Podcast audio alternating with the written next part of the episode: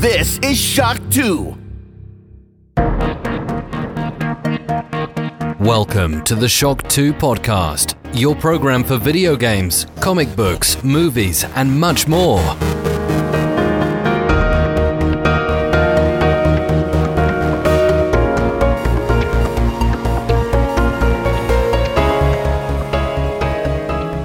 Und willkommen bei einer neuen Folge des Shock 2 Podcast. Mein Name ist Michael Furtmach und heute erwartet euch eine klassische Sendung. Gleich vier Themen stehen am Programm mit gleich fünf Gesprächspartnern und ich kann mit Fug und Recht sagen, ich habe mich auf alle vier Gespräche sehr, sehr gefreut und bin sehr happy, dass die alle in diese Sendung hineingepasst haben.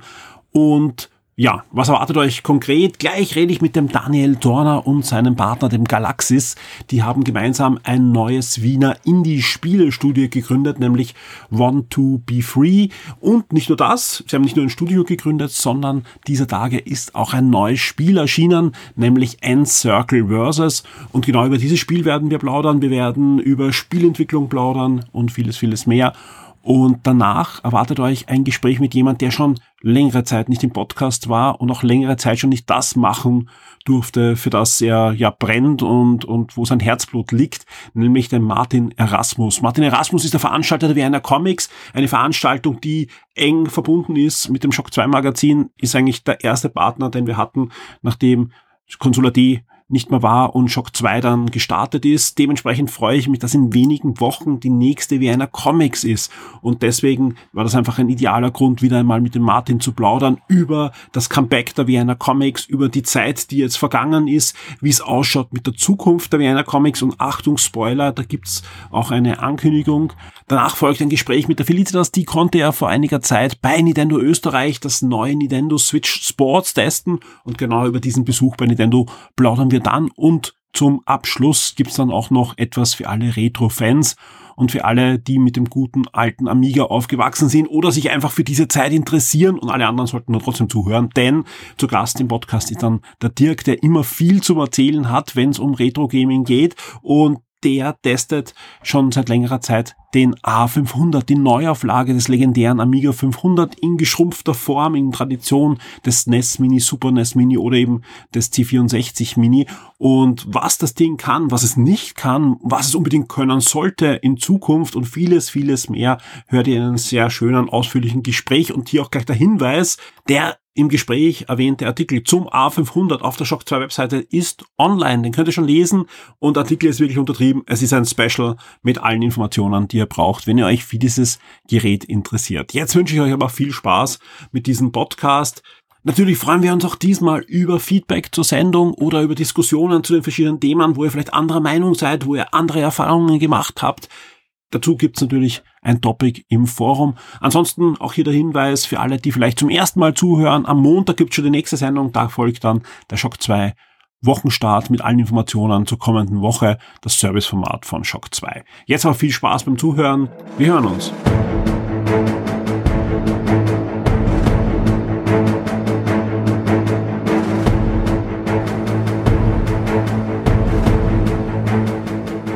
Ja, ich freue mich sehr zum ersten Mal im Podcast, wobei es stimmt gar nicht, aber da kommen wir gleich dazu, äh, sind bei mir die beiden Entwickler von 12 Be Free.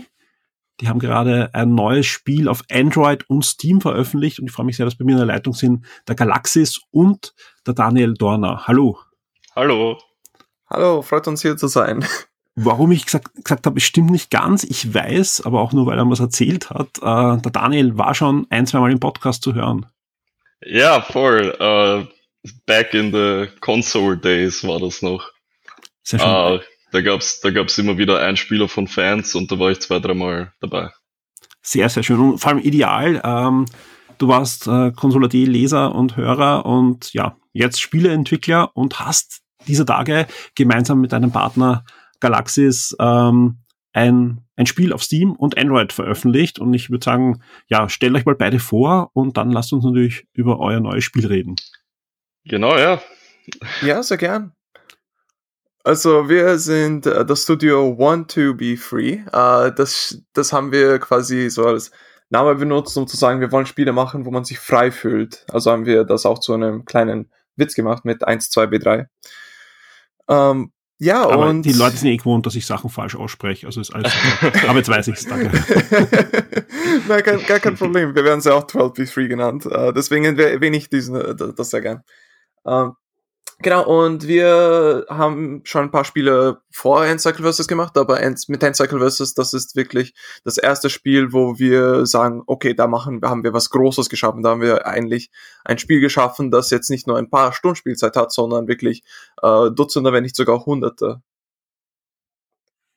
Ja, erzähl, erzähl mal ähm, ganz kurz, was ist es für ein Spiel? Wie heißt es und, und was kann man da alles erleben? Okay, ähm, das Spiel heißt Endcycle Versus. Äh, inspiriert ist es von der Mega Man Battle Network Reihe, falls das ähm, den Leuten noch in Erinnerung ist. Mhm. Ähm, es ist ein Deck-Building-Game, äh, wo das, wo der Combat sich eher anfühlt wie ein, wie ein traditionelles Kampfspiel. Also man baut seinen Charakter aus, aus über 4000 Angriffen zusammen und dann hat man ein Deck aus 12 Angriffen. Und damit stellt man sich seinen Gegnern. Und der, der Kern vom Spiel sind eben diese 1v1-Kämpfe. Und das haben wir verpackt in, in verschiedene Story-Modi und in Multiplayer-Modi. Äh, ja, genau.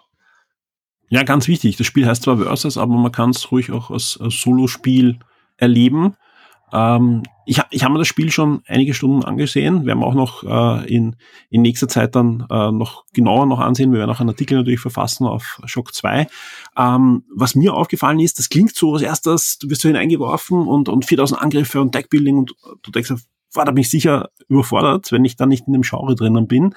Aber ihr habt es geschafft, wirklich, dass das sehr ja, ähm, einsteigerfreundlich eigentlich beginnt, also mit, mit wenig Angriffen und es wird dann immer mehr und auch diese äh, Mechanismus, dass man halt die Decks dann wechseln kann und, und, und da die Angriffe halt ähm, ja, aufeinander aufbauend ja, den, den Gegner auch entgegenschleudern kann.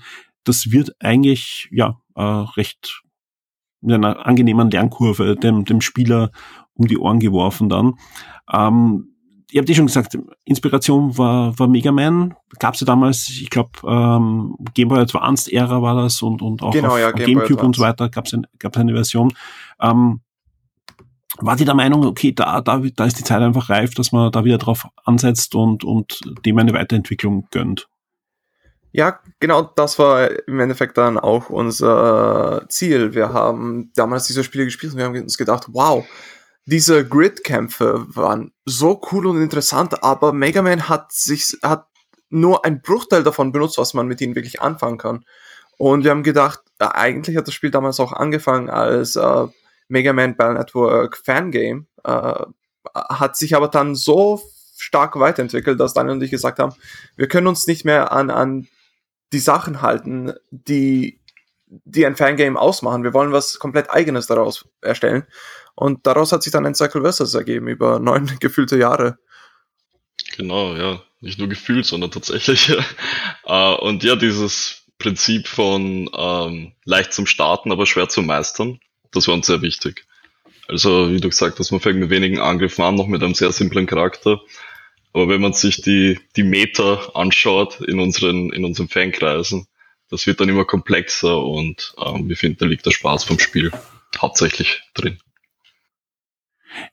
Ihr habt ja schon erzählt, also viele Jahre sind da Entwicklungen hineingegangen. Es, Äh, auf eurer Webseite habt ihr auch ähm, aufgeschlüsselt, welche Projekte ihr sonst noch ähm, gemacht habt oder wo ihr mitgearbeitet habt. Da gibt es einige namhafte Spiele natürlich auch. Und es gibt auch eben einen, einen Prototyp, der anscheinend vor einigen Jahren schon mal veröffentlicht wurde von, von eurem Spiel. Und wa war das dann das Fangame oder war das dann schon ein Zwischenschritt?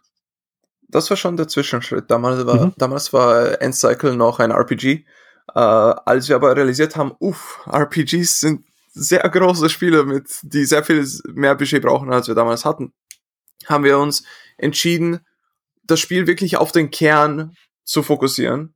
Und wirklich die Entscheidung ist, äh, die Entscheidung, das Spiel auf ein Kampfspiel zu ändern, ist damals gefallen, als äh, ich äh, Daniel äh, mal geschrieben habe. Ich habe ihm gesagt, hey Daniel, magst du das Spiel zusammenspielen? Aber er war in Wien, während ich in Bad Visslau war. Mhm. Daniel, du kannst dich daran erinnern. Ja, genau. Und in dem Moment wurde, wurde uns klar so, wow, okay, das ist, worauf alles hinausläuft, diese, diese 1 gegen 1 Kämpfe. Das ist, worauf Genau, wir ja. unsere ganze Energie fokussieren sollten. Und relativ schnell ist dann schon der Name Versus gefallen. Also Endcycle hat sich in Endcycle Versus entwickelt. Ja, wobei man muss wirklich oft genug sagen, weil das war mir ganz ehrlich auch nicht bewusst, ja. Äh, man kann es durchaus auch allein spielen und bekommt dann halt ähm, ja eine Story und auch äh, Gegner geboten, die da gegen einen antreten, aber macht natürlich auch jede Menge Spaß, wenn man gegen menschliche Gegner antritt. Ja, jetzt gibt's da eben zwei Versionen: eine auf Steam, die läuft auf Windows und auf Linux, und eine zweite für Android. Wie habt ihr die Plattformen ausgesucht und, und gibt es da Unterschiede zwischen den beiden Versionen? Also grundsätzlich haben wir angefangen hat immer mit der, bei uns mit der PC-Version. Wir waren am Anfang äh, wirklich äh, nur der Meinung, okay, wir machen einfach nur das Spiel für PC äh, und dann natürlich auch Linux als Erweiterung äh, für Sachen Steam Deck, also weil wir unbedingt das Steam Deck unterstützen wollten, weil wir unbedingt die Steam Machines unterstützen wollten. Mhm. Ähm, und es ist wieder so eine Gall-Überraschung gewesen, nenne ich das, äh, wo ich äh, wo ich Daniel, wo ich Daniel nichts davon erzählt habe, dass ich eigentlich experimentiert habe, das Spiel auf dem Handy spielbar zu machen. Und eines Tages haben wir uns im, äh, beim, war das beim Türkenschanzpark, oder? Ja, der Türkenschanzpark. Ja, beim Türkenschanzpark haben wir uns mal getroffen und ich habe Daniel gesagt, hey, warte, ich möchte, dass du eine neue Version von Endzeichen ausprobierst. Ich habe meinen Laptop ausgepackt und gesagt, ah, warte, das braucht ganz kurz. Und dann habe ich mein, dann habe ich ihm mein Handy gegeben und gesagt, warte, spiel das dabei. und da war dann Endcycle auf dem Handy und ich erinnere mich noch sehr stark daran, wie äh, Daniel komplett äh, ausgezuckt ist, als, das, äh, als er das Spiel wirklich am Handy spielen konnte. Und das war uns seit dem Punkt wichtig, dass wirklich so viele Leute Endcycle zu Gesicht bekommen wie möglich.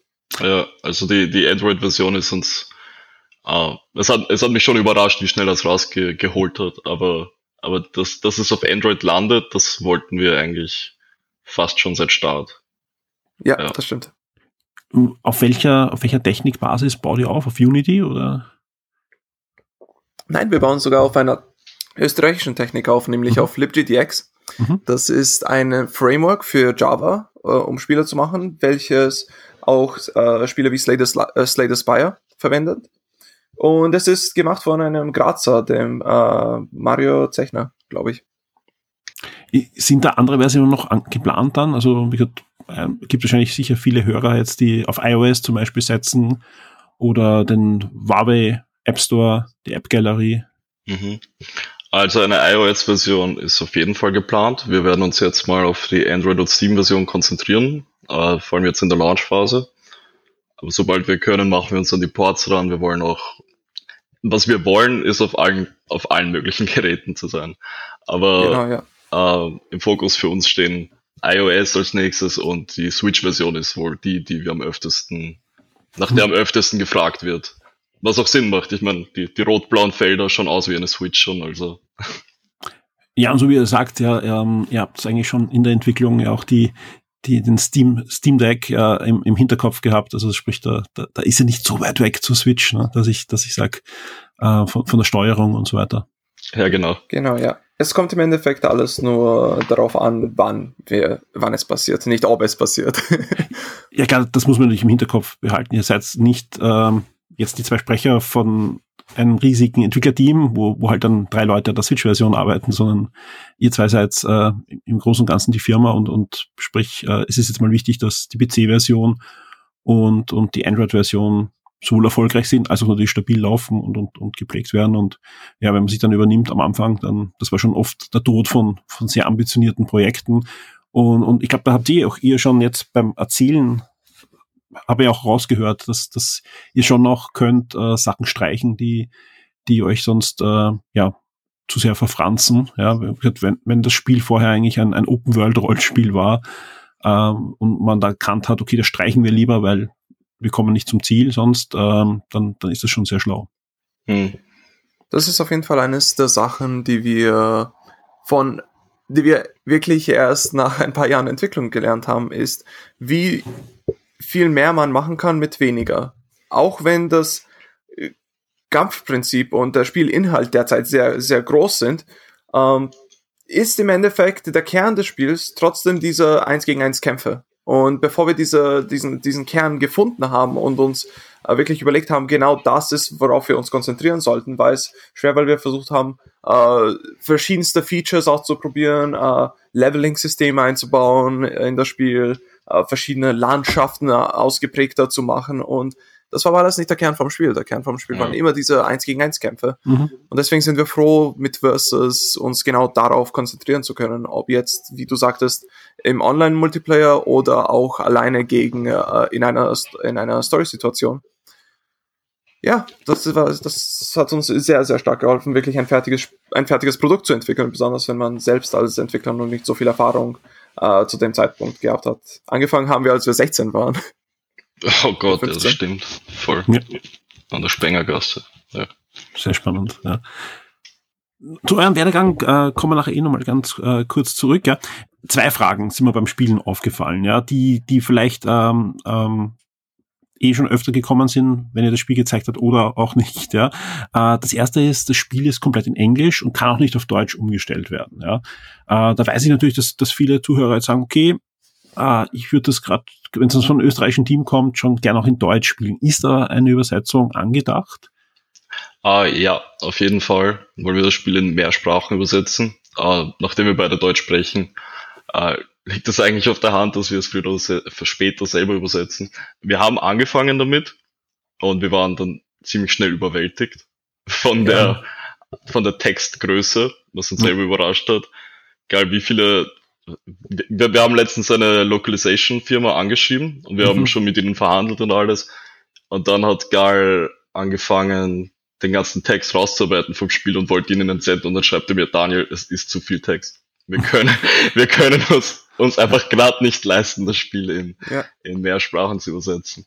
Ja, wir- Das hat ein bisschen wir wollen das Budget natürlich. gesprengt damals. Äh, wir haben eigentlich, für eine Zeit lang haben wir sogar eine deutsche Version äh, gemacht, während, äh, während der Entwicklung, sind aber dann auch schnell draufgekommen, dass ein Profi eine professionelle deutsche Übersetzung sehr, sehr viel anstrengender ist, als man es äh, ursprünglich vielleicht glauben würde, selbst als Muttersprachler.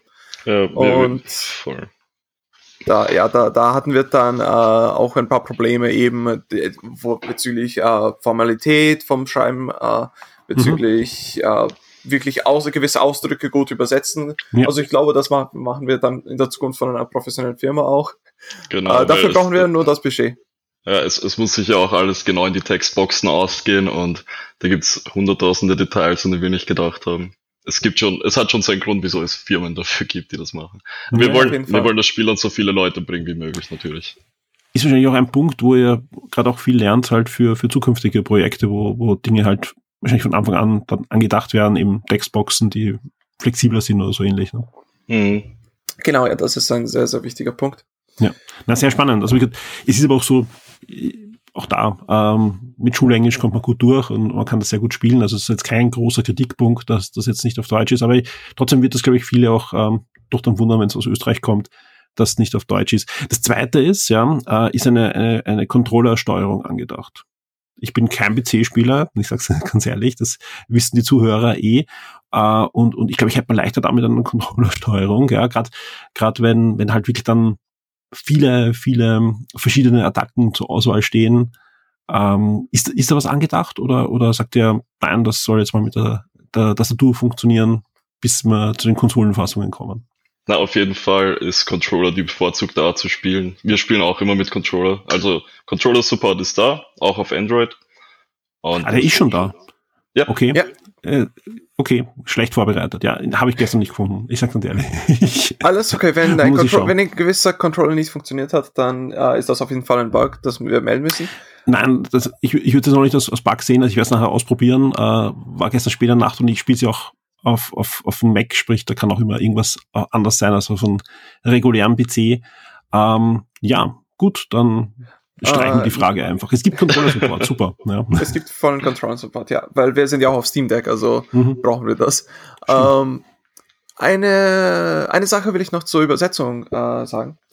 Uh, und zwar, was uns auf jeden Fall sehr, sehr stark hilft, uh, zu wissen, welche Übersetzung, an welche Übersetzung wir uns ranmachen sollen, ist, wenn man das Spiel auf Steam uh, wishlistet, auch wenn man es sich jetzt noch nicht auf Englisch kaufen möchte, weil dadurch können wir sehen, einsehen, wo, in welcher Region haben wir die meisten Wishlists, in mhm. welche Region lohnt es sich für uns einfach finanziell am meisten, Natürlich das Spiel zu übersetzen. Also bitte, bitte das Spiel wishlisten, wenn ihr daran interessiert seid. Äh, dann sehen wir auch, dass, hey, es gibt mehr Wishlists aus Österreich. Super. Dann übersetzen wir es doch.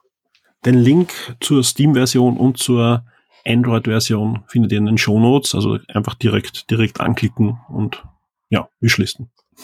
Perfekt. Und vielleicht schaffen wir auch eine, eine Wiener Dialektversion. ja, ich glaube, da das ist sehr spezifisch. Sind wahrscheinlich ein paar Sprachen vorher dran.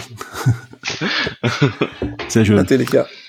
Ähm, ja, äh, dann lasst uns ganz kurz noch über euch äh, plaudern. Ihr habt ja schon gesagt, äh, ihr, ihr, entwickelt schon sehr lang dran, habt da, wart anscheinend gemeinsam in der Schule und habt das äh, Projekt äh, auch gestartet. Ähm, jetzt gibt es aber eine eigene Firma. Also ihr seid selbstständig und das ist euer, euer, euer Brotberuf. Das ist jetzt unser Sprung in die Selbstständigkeit, ein Cycle. Ja.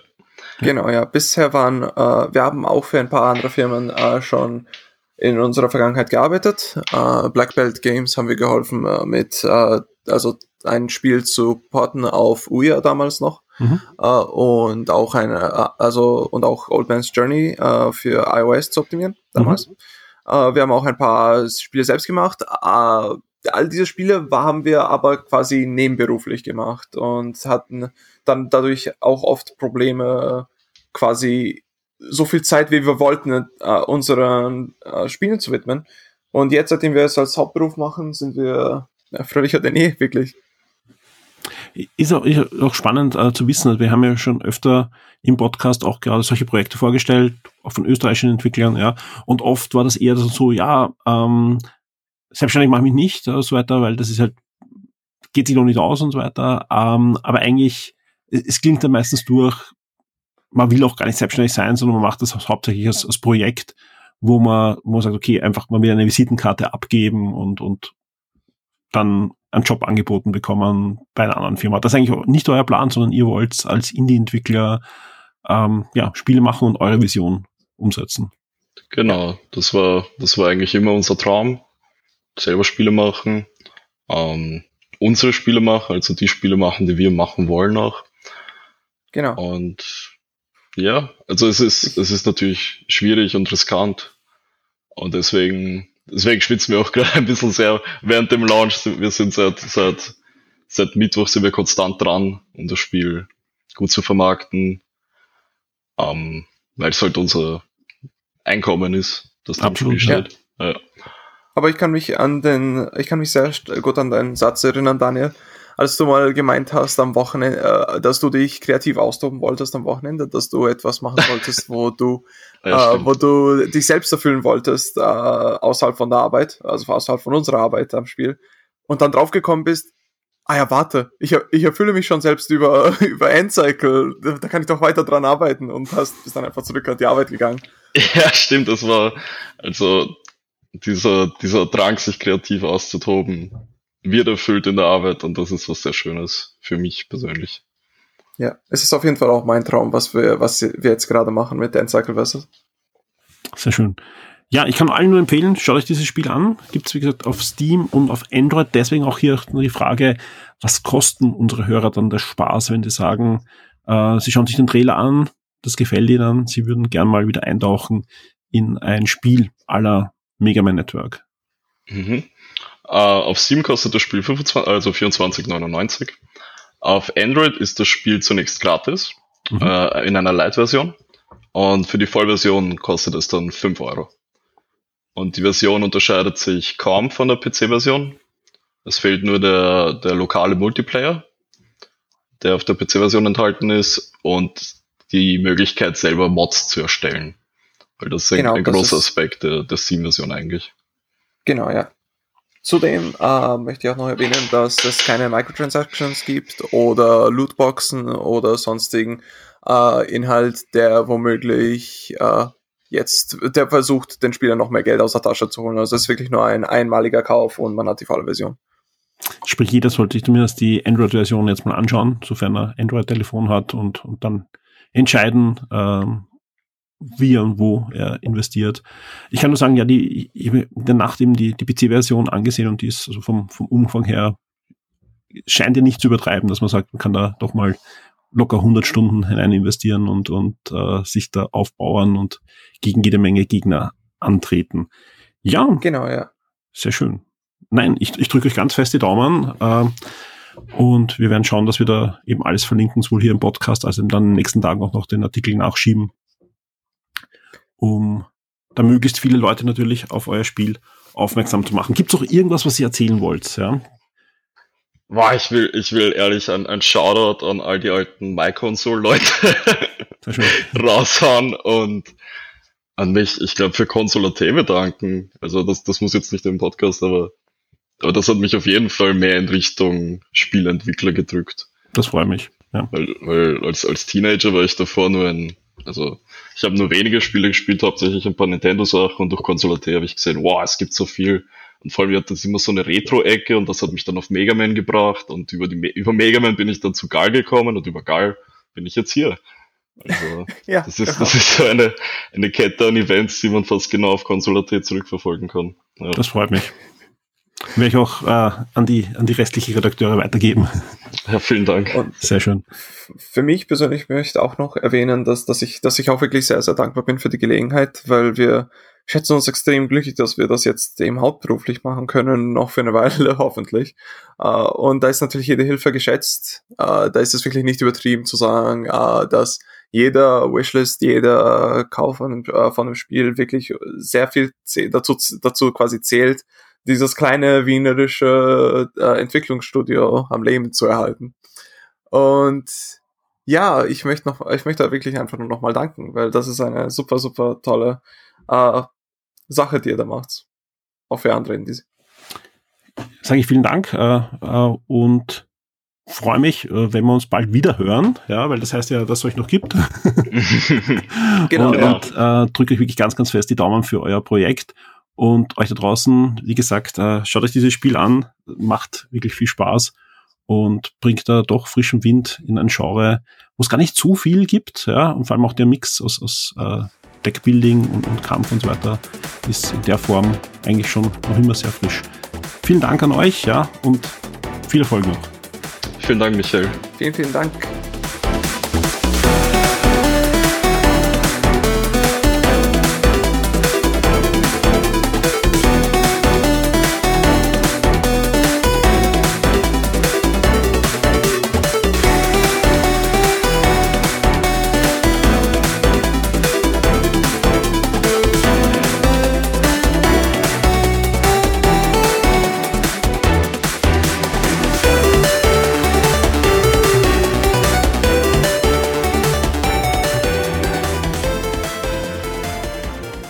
Am 14. und 15. Mai ist es endlich wieder soweit. Die Vienna Comics findet statt und ich darf hier im Büro des Veranstalters sitzen. Vor mir sitzt schon der Martin Erasmus und ich freue mich wirklich sehr, Martin, dass ich eingeladen bin, um jetzt über das große Comeback zu reden, das heuer stattfinden wird von der Vienna Comics.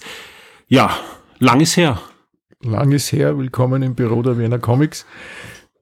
Zweieinhalb Jahre fast, aber jetzt sind wir wieder so weit, dass wir neu starten können in einer neuen Halle, wir machen alles neu und besser. Ja, das also wir haben eh, glaube ich, im Podcast das eine oder andere Mal schon drüber geredet. Ähm, euch hat's ja gleich mehrfach getroffen. Nicht nur, dass halt die letzten Jahre es nicht möglich war, die Vienna Comics zu veranstalten. Wer schon mal in der letzten Zeit beim ehemaligen Veranstaltungsort war. Da war die letzten Jahre eine riesige Baustelle und da ist so ziemlich nichts übergeblieben. Ich glaube, die Halle gibt's noch, aber es werden keine Messen mehr veranstaltet. Also es ist einfach, ja. Es war einfach alles aus. Genau. Es ist gehört bei einem Lockdown, hat sich die Halle auch gleich verflüchtigt. Und wir haben letztes Jahr dann einen, neue, einen neuen Ort gefunden in, in der Metastadt. Mhm hat nichts mit Facebook zu tun, gibt schon länger. Und dort ist ein, ein altes Fabriksgelände, das wunderbar renoviert worden ist und hergerichtet ist. Das hat wirklich eine eigene Atmosphäre. Es war vorher auch schön in, in der Modecenterhalle, aber jetzt hat das wirklich, das ist eine, eine Lean-Fabrik, eine alte, und wenn man da hinkommt, hat man einen Vorgarten und hat einen schönen Platz und die Halle selber ist eigentlich so Jules Verne-artig mit Eisenkonstruktionen und hat zwei Geschosse, die aber wie ein großer Balkon sind. Also es ist ganz, ganz anders und ganz neu. Ich kann noch nicht über die Vienna Comics reden, da, da freuen wir uns alle, dass die dann Mitte Mai stattfinden wird. Ich war aber schon mehrmals in dieser Metastadt äh, auf anderen Events und kann das nur bestätigen. Also wer, wer sich jetzt vorstellt, alte Fabrikshalle, das hast du schon richtig geschrieben. Also es ist wirklich auch sehr modernisiert, ja. Das Schöne ist auch, ähm, die Vienna Comics wird in der Haupthalle stattfinden, aber da gibt es gleich einige Nebenhallen. Also man kann auch träumen von einer Erweiterung der Messe in den nächsten Jahren. Also da, da ist einfach viel, viel Fantasie drinnen und viel Potenzial für die nächsten Jahre. Äh, und auch diese Haupthalle ist ein enormes Upgrade gegenüber äh, dem, dem letzten, letzten Standort. Ja. Und deswegen würde ich sagen, ja, lass uns gleich ein bisschen drüber plaudern. Was ist alles geplant für den 14. und 15. Mai? Also am Wiener Comics Wochenende in der neuen Halle ist es schön, dass es besser zu überblicken ist. Wir haben im Erdgeschoss haben wir den Händlerbereich und dann gibt's unübersehbar überstiegen und mit Aufzug den Halbstock oder ersten Stock, wo sie vor allem die Künstler, Künstlerinnen, wir haben ein Star Wars Special mit unseren Star Wars Leuten aus Österreich und aus Deutschland. Wir haben verschiedene Firmen, so wie Nintendo und Stabilo, die vor Ort wieder ihre Specials machen. Also es wird im ersten Stock viele Zeichner und Zeichnerinnen geben und auch die Möglichkeit, sich ein bisschen abzulenken oder die Kinder abzulenken von dem ganzen Trubel. Und man kann sich auch von oben wirklich einen Überblick verschaffen, weil man kann wirklich wie auf dem Balkon stehen und das genießen, das Gewurl unten. Und, und es ist wirklich alles leichter zu finden. Und das Schöne ist, das Ganze ist nämlich auch Meter Stadt, ja, sprich eben nicht nur der Halle, sondern man kann ja auch rausgehen. Wir drücken alle die Daumen, dass das Wetter da auch mitspielt und, und da nicht strömender Regen ist, aber Mitte Mai schaut er meistens auch richtig gut aus, ja. Da, da ist ja, glaube ich, soweit ich weiß, auch vor der Halle auch die, die Kulinarik eingeplant. Ja, wir haben diesmal die Kulinarik ins Freie verlegt mit mhm. Foodtrucks. Also es wird einen eigenen Bereich geben und nebenan, ein Stück weiter weg, gibt's auch Gratisparkplätze für die Besucherinnen, das ist auch wichtig, ausreichend. Ja. Also man kann die Halle gut erreichen mit öffentlichen ja. Verkehrsmitteln, auch wenn sie an einem anderen Teil von Wien angesiedelt ist. Aber es gibt auch schon die Seestadt, die ist noch viel weiter draußen und gehört auch zu Wien. Und wir wir dürfen nicht vergessen, da wohnen ja sehr viele Wiener an, an, an diesem Ende von Wien. Richtig, ja. Also ich bin selber immer wieder erstaunt, ja. weil ich die Gegend ja auch kenne. Ja, was da passiert, ja. Nee, also ein guter Hinweis ist auch noch, es gibt dort diesen großen Hornbach, macht man noch mehr Werbung, den kennen ja. viele. Und also ich, ich glaube, das ist wirklich ein Erlebnis dort, allein schon durch den Ort. Ja. Genau, aber ihr habt auch äh, die Location natürlich auf der Webseite auch noch äh, dann mit dementsprechenden Anfahrtsinfos. Und auch da kann ich bestätigen, man kommt öffentlich extrem gut hin. Ich wohne wirklich diagonal am anderen Ende von Wien, also wirklich genau am anderen Ende. Und ich kann mich erinnern, wie ich das letzte Mal hingekommen bin, ich war, ich, ich glaube, ich war sogar schneller dort. Und das ist jetzt nicht übertrieben als in der alten Location, die, die deutlich näher äh, geografisch an, an an meiner Adresse ist, ja, aber es ist einfach besser erreichbar. Du hast eine Schnellbahnstation dort, du hast äh, Autobuslinien dort, du kannst auch mit der U-Bahn anreisen, dann musst du aber dann nochmal ein bisschen zu Fuß gehen oder, oder. Es gibt zwei U-Bahnen, genau. U1 und U2, die was sehr nahe dorthin kommen. Genau, also. aber also, das, also es gibt keine Ausrede, dass man da nicht hinkommt. Ja, plus, äh, was ja auch ein Problem war bei der alten Location, wo der Parkplatz eben dann verbaut wurde, dann schon, ich glaube beim letzten Mal. Ähm, es gibt einen kostenlosen Parkplatz. Also sprich, wenn man mit dem Auto anreist, ist alles, ist alles ja. kein Problem. Und wir werden das auch ausschildern von den Stat Öffis-Stationen und so. Also immer schauen, ob man wo ein Schild sieht, wo Wiener Comics rumsteht. Ich habe von mir gerade das Plakat, den Flyer der nächsten Wiener Comics von mir liegen und was ich schon gesagt, Star Wars Special ist. Und dann knallt da ein, ein neuer Superheld ähm, mir entgegen den hat niemand geringer als Mahmoud Asra gezeichnet. Kann man jetzt davon ausgehen, dass man ihn vielleicht trifft auf die neuen Vienna Comics? Den Mahmoud Asra sicher und den neuen Superhelden noch nicht. vielleicht wird sich da auch einmal das ergeben, dass es einen Kostümierten gibt. Wer ist das Opfer? Werden wir schauen, es muss ein ziemlich gut trainierter Mensch sein. Ja. ja. Ja, das, das mit, mit Mammut Astras sind wir in Kontakt, seit er nach Wien gezogen ist, mhm. ist auch schon einige Zeit her. Und er war schon ein paar Mal Gast, er war auch mit Ash bei den Austin Superheroes, wo er mitgezeichnet hat oder ein Cover gezeichnet hat, war er auch schon kurz immer vor Ort und er wird diesmal beide Tage hoffentlich vor Ort sein. Und äh, das hat sich so ergeben, weil wir ihm gefragt haben, immer wieder, kannst du uns einmal das Plakatmotiv zeichnen? Diesmal dazu gesagt. Zum Glück hat er sehr viele Aufträge und mhm. sehr viel zu tun. Darum hat es ein bisschen länger gedauert, bis er gesagt hat, jetzt hat er Zeit. Das war dann aber schon wieder so knapp vor der Veranstaltung, dass wir sozusagen einen offiziellen Superhelden oder einen Conan, was er zeichnet, nicht mehr, mehr verwenden haben können. Und deshalb haben wir dann gesagt, er zeichnet einfach einen neuen Superhelden. Und jetzt haben wir das Glück, dass wir, er hat den, ist der V-Man, mhm.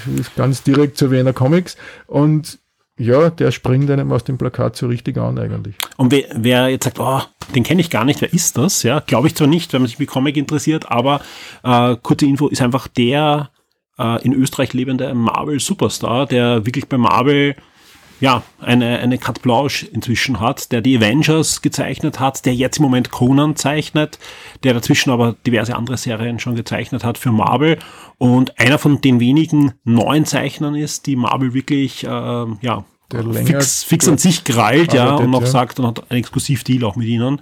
Und das ist schon, schon ziemlich cool. Und vor allem auch cool, dass für dich einen eigenen Helden gleich erschaffen hat für das Flyer- und Postermotiv. Also wer, wer sich dafür interessiert, auch, ähm, ja, er ist da und, und wird sich auch, auch den einen oder anderen Flyer unterschreiben und, und zeichnen und Hefte unterschreiben und so weiter. Tolle Sache. Lass uns gleich ein bisschen über Gäste reden. Ja? Ähm, die Werner Comics ist ja im Herzen gewachsen aus einer Comic-Börse, hast schon gesagt, sind wieder viele Händler vor Ort, also sprich, wer da ältere Comics sich äh, holen will aus allen Bereichen, egal ob US-Comics, egal ob ja ähm, ältere deutschsprachige Sachen und so weiter, sollte eigentlich alles immer gut vertreten sein. Aber es gibt ja auch einige Gäste. Wer ist denn da diesmal? Welche Highlights haben wir denn da diesmal? Also wir haben es geschafft, die Gäste, die für 2020 geladen waren, eine große kroatische Invasion, haben wir mhm. das genannt, haben wir, haben wir wieder zusammengebracht. Der, in Goran Suzuka der auch Wolferin gezeichnet hat, ja. kennen wahrscheinlich einige. Und dann gibt's äh, also der Igor Kor, der ist neu dabei, der eigentlich schon wirklich alles gezeichnet hat, was geben kann. Also mhm. hat für Marvel und DC früher gezeichnet, ja. der hat alle möglichen Superhelden. Also zu dem kann man wahrscheinlich gehen und kann ihn wirklich um alles fragen, was es gibt. Und wir haben äh, eine gute Mischung aus Superheldenzeichnern, klassischen Western-Serienzeichnern und Graphic Novel-Zeichnern und Zeichnerinnen zum Glück auch. Abgesehen von unserer Creation Invasion haben wir den Rainer Engel zum Beispiel wieder mhm. bei uns, der sehr beliebt ist durch seine Serie Captain Berlin. Ja. Und auch einer der Graphic Novel Größen ist der Alexander Zograf, mhm. der, also ja, muss man sich anschauen, denn sein Werk ist so umfassend, kann man gar nicht beschreiben. Wir, wir haben aus der österreichischen Szene den Michael Hacker bei uns, der mit seinem letzten Comics, das er zeichnet, neben eigentlich seiner ganzen grafischen Arbeit des El Herpes, hat er irgendwie 2020 den ersten Band herausgebracht und genau den Nerv der Zeit getroffen, weil es da auch irgendwie so um eine Verbreitung eines Virus oder irgendwie, dass Menschen anfällig sind für das geht. Er hat das auf sehr kreative und humorvolle Art entwickelt. Da haben wir ja kurz vor der Aufnahme geplaudert und gesagt, das war wieder ein Comic, da habe ich nach langer Zeit habe ich nicht aufhören können zu lesen. Ja, das, das Schöne an, an den, seinem Werk ist, es ist optisch so ansprechend und auch so spannend gestaltet. Man liest die Hefte einfach durch. Jetzt gibt es den zweiten Band sicher. Ich glaube, den dritten Band wird es, glaube ich, geben jetzt. Also das ist eine Serie, da kann man sogar ein bisschen schmunzeln über das, was passiert ist in den letzten zwei Jahren, wenn man das vergleicht also von der Seite kann man es auch betrachten. Wer sicher wieder dabei ist bei uns, ist auch Ash, die Austrian Superheroes, die sich auch freuen, endlich wieder mit ihren Fans in Kontakt zu kommen, richtig vor Ort auf einer mhm. Veranstaltung. Äh, ein Gast, der mir am Herzen liegt, ist der Oliver Ottich, mhm. der Cartoons macht und kurze Comics, einseitige Comics kann man es nennen, unbedingt suchen. Oliver Ottich aufsuchen. Der hat einen Humor, der ist sehr scharf und so schräg auf der anderen Seite. Ist wirklich ein Genuss, auch für mich, der jetzt schon lange in die Richtung sehr anfällig ist. Ist ein Österreicher, oder? Ist ein Österreicher mhm. aus Graz, der, also wirklich, schaut euch das an, was der zeichnet, den seine Gedanken und den seines Blickwinkel sind echt faszinierend, lustig, scharf, aber zahlt sich wirklich aus. Ja, es kommt auch eine Österreicherin, die jetzt schon lange in Berlin lebt, die Uli Lust, mhm. ein gefährlicher Ausdruck Urgestein, aber der österreichischen Comic-Szene, die den Comics geschrieben hat, heute ist der letzte Tag vom Rest deines Lebens und sehr autobiografischer Comics und aber ist in der Szene und auch überhaupt bekannt, zahlt sich aus, die zu besuchen. Ja, es ist, wir haben neben den geladenen Gästen haben wir eine große Artist Alley ja. diesmal und wie gesagt, das ist mir gewohnt von der Wiener Comics, dass es viele Zeichner und Zeichnerinnen gibt. Und diesmal ist das Schöne, dass sie im, im oberen Geschoss, im ersten Stock leicht zu finden ist und, und da entkommt ihm keiner. Ja, sehr schön. Ähm, und das kann ich auch allen empfehlen. Wie gesagt, äh, heißt jetzt nicht, dass jeder immer jeden Geschmack trifft, aber das kann es ja auch gar nicht geben bei einem Medium wie Comics, was so vielfältig ist und unterschiedlich ist. Aber ich, ich erlebe das immer selber bei mir. Äh, in solchen Fällen, da gehst du durch und plötzlich findest eine, eine Zeichnerin, einen Zeichner, der genau das macht, was du magst, oder du findest generell was Neues, was, was da plötzlich gefällt. Und ja, kannst gleich direkt mit den Zeichnern in Kontakt treten. Manchmal gibt's auch schon selbst publizierte Comics zum Beispiel, die man für wenig Geld erstellen kann, äh, erstehen kann. Man kann sich was zeichnen lassen. Also es ist immer eine schöne Sache. Also man, man sieht, also das, was mir so gefällt, was irgendwie eine faszinierende Geschichte war äh, für mich, ist äh, an dem Tag, wo der Mahmoud Asra uns das Plakatmotiv geschickt hat, ist innerhalb von fünf Minuten das E-Mail gekommen mit seinem Motiv und äh, die, das Interview für unser Programmheft von einer Gruppe von Nachwuchszeichnerinnen. Wir haben im Programmheft immer, stellen wir halt eine Gruppe mhm. vor, die auch ist, und die praktisch jetzt seit sechs Jahren auf der Wiener Comics dabei sind und die ihre eigene Comics Company entwickelt haben. Ja. Und, und das war wirklich fantastisch zu sehen. Wir haben sozusagen einen Hollywood-Star der Comic-Szene bei uns und zugleich haben wir die Nachwuchsleute, die sich wirklich Mühe geben oder die das können und, und das gefällt mir. Also man, man hat alle Ligen vertreten, man hat man kann sie immer was finden auf der Wiener Comics. Also ich, ich traue mich zu sagen, weder vom Angebot der Händler, nur von den vorhandenen Zeichner und Zeichnerinnen es kann man niemand sagen, dass er nicht irgendwen sieht, der ihm gefällt. Trifft ja auch. Und ich habe ja schon öfter gesagt, die Wiener Comics ist ein Fest des Mediums Comics. Da wird äh, Comic lesen, Comic schaffen äh, zelebriert. Und umso schöner ist, dass dieses Jahr dann nochmal was draufgesetzt wird. Ja, es gibt ja diese zwei Tage Wiener Comics, aber der Martin hat genug Zeit gehabt die letzten Jahre. Ja, es kommt jetzt auch noch was Neues, ja, nämlich die Wiener Comics Week. Was ist denn das? Ja, die Wiener Comics Week bedeutet, dass wir in der Woche vor der Wiener Comics vom Montag, den 9. Mai bis Freitag, den 13. Mai mit unseren Kooperationspartnerinnen täglich Veranstaltungen haben, wo Comics präsentiert werden. Es gibt Workshops. Verschiedenste Dinge, die sich aus der Überlegung ergeben haben, dass wir als Veranstaltung immer über das ganze Jahr angefragt werden. Können Sie uns wen vermitteln, der einen Workshop macht? Wir wollen einen Zeichner präsentieren. Wen kann man da empfehlen? Alles Mögliche. Ja. Und irgendwann hat es bei mir im Kopf eben dann umgeschaltet und man gedacht, okay, ich schreibe alle diese Institute und Leute an. Warum macht man das nicht so? Wenn ihr was zum Thema Comics macht, macht es in dieser Woche. Konzentrieren wir das. Und das hat eigentlich schon im März 2020 gut funktioniert. Da hätte das erste Mal das stattfinden sollen. Und nachdem das damals abgesagt wurde, aber hat das jetzt den Effekt, dass es diesmal eigentlich noch größer geworden ist, weil die, die schon mitmachen wollten, haben sich auf das schon gefreut und es sind nur mehr dazugekommen. Das heißt, wir haben jetzt von Montag bis Freitag jeden Tag zwei Veranstaltungen, die wir anbieten können. Eine, eine Schiene sozusagen am Nachmittag, geht es eher um Jugendliche und Kinder und eine Schiene am Abend. Also es freut mich sehr und ich freue mich schon, wenn die gut besucht sind. Und auch hier ist es wirklich so, dass einfach die, die Vielfalt, ähm, äh, das, was ins Auge sticht, ja. Da ist dabei zum Beispiel die Urania, die, äh, also Cinemagic ist Kinderkino. Genau. Die, die haben sowieso das gleich gemacht, muss man darauf aufmerksam machen. Es gibt im Monat Mai, das ganze Monat, nur Comics, Kinder, also Comics-Filme, die für Kinder geeignet sind oder die für Kinder interessant sind. Lest unseren Newsletter, schaut euch den an, weil es gibt auch ein Codewort, wo der Eintritt dann günstiger ist. Ja.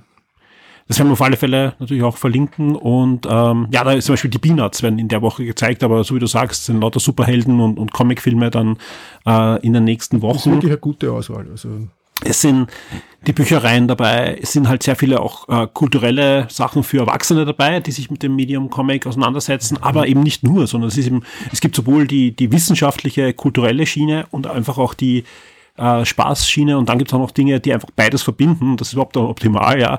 Also wie gesagt, äh, ja, Programm gibt's ähm, auf der Ab nächster Woche. Auf der Werner Comics äh, Seite. Woche.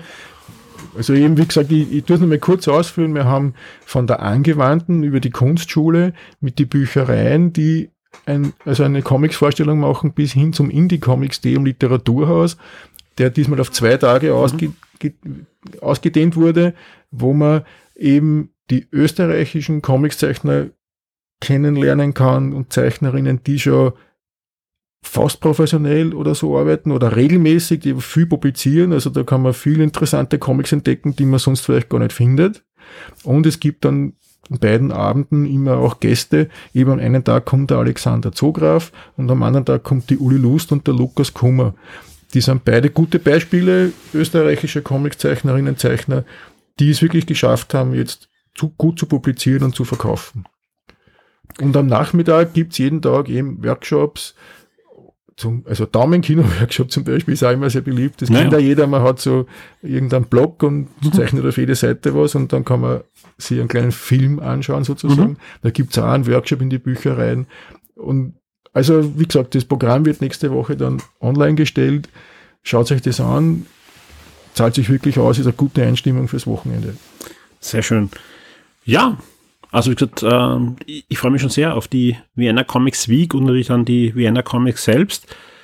Ähm, lass uns noch plaudern, was kostet es Spaß, wenn ich hingehen möchte? Das ist, glaube ich, eine, eine wesentliche Information. Ja, wir sind bei 10 Euro Tagesticket-Eintritt. Kinder haben immer noch frei bis 13 Jahre. Mhm. Also für Familien ist, glaube ich, ein schöner, günstiger Ausflug. Und kann man sagen, hat sich in den letzten zwei Jahren noch mehr angesammelt wie üblich. Und wir haben viel bekommen wieder. Es gibt wieder ausreichend und sehr viele Geschenke für alle an der Kasse und mit unseren Gutscheinen, die wird es wieder geben in den Geschenksackeln. Also, wie gesagt, durch die neue Location und das Ganze rundherum wird es, glaube ich, noch ein besseres Ausflugsziel für alle. Ja, also generell auch immer so gewesen, dass gerade für die Kinder hat es immer jede Menge auch gegeben. Zusätzlich zu den Comics, die man natürlich erstehen kann und, und dann lesen kann, gab es ja meistens auch schon äh, diverse Sachen und das wird dieses Jahr Alleine nicht das, anders das, sein. Ja. Die Star Wars Area und ja. wird sicher interessant und wo man sich fotografieren lassen kann mit den Kostümierten und und und. Also Sehr ich, schön. ich habe Nein, gehört, der Batman from Vienna wird auch wieder kommen. Sehr schön. Das ist ein ideales Gelände für ihn und dann gibt es wirklich viele Klettermöglichkeiten. Oh wie? ja, schauen wir mal, er ist eh sportlich. Sehr schön.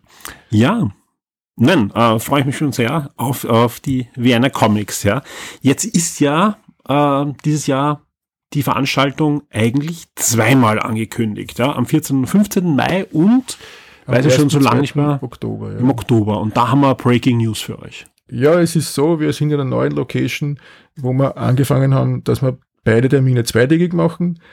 Und jetzt ist es so, dass im Herbst, weil die Halle ja vermietet werden kann an alle möglichen Leute, wir haben ein Wochenende und jetzt ist ein anderer Mieter gekommen, der hat gleich zwei Monate Anspruch auf die Halle gestellt und deshalb wird unser Herbsttermin leider ausfallen was uns nur die Möglichkeit gibt, die nächste Wiener Comics im Frühjahr 2023, am 22. und 23. April, das ist schon fixiert, noch besser vorzubereiten. Also ist ganz wichtig, den Termin nicht zu versäumen. 14. und 15. Mai, plump, alle sind dabei. Ne? Absolut, ja. Wie gesagt, inklusive Shock 2 natürlich. Wir haben wieder einen Stand vor Ort und Genauso wie du zuerst erzählt hast von Ash, die sich schon sehr freuen, mhm. wieder direkt äh, Kontakt mit den Lesern äh, und Fans zu haben, freuen wir uns natürlich auch auf unsere Hörer, Leser und User, dass die vorbeikommen und wir werden auch noch einige Aktionen noch ankündigen in den nächsten Tagen äh, bis zur zu Comics, was wir dort vorhaben. Und ja, auch bei uns hat sich einiges angesammelt, kann ich nur sagen.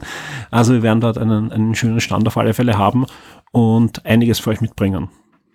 Man kann es zusammenfassen, bei den Händlern und bei allen Ausstellern hat sich viel angesammelt ja, ja. Material und bei den Besucherinnen hoffentlich viel Vorfreude.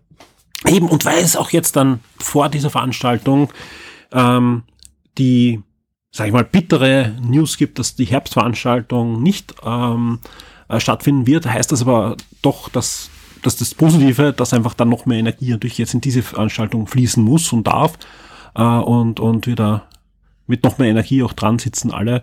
Und, und einfach so wie ich sag, das ist ein, ein fester Comics und das gehört einfach nach so langer Zeit wieder mal ordentlich gefeiert.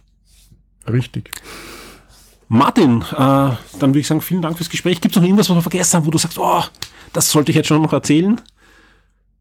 Das Wichtigste haben wir gesagt und das Einfachste ist einfach hinkommen und selber entdecken. Sehr schön. Ja, dann, dann würde ich sagen, äh, ich bedanke mich und, und lass dich wieder arbeiten. Also ich, ich bin ja im, kurz vor dem Gespräch hergekommen und du, du arbeitest äh, wirklich da fieberhaft an der Veranstaltung, äh, plauderst noch mit den, den letzten Zeichnern äh, und äh, ja, fixierst jetzt, Dinge. Ja, jetzt ist der ungewohnte Zeitpunkt gekommen nach der langen Zeit, wo man wirklich sagen kann, wir machen was, es findet statt. Ja. Das ist für manche auch noch ungewohnt und darum alle bitte hinkommen, nicht abhalten lassen, Ja. wird hundertprozentig stattfinden. Ja, also wer weiß, ob die Oktoberveranstaltung dann eh stattgefunden wäre. Also ich glaube, das ist eh, und ich glaube, deswegen sollte diesmal wirklich jeder hinschauen.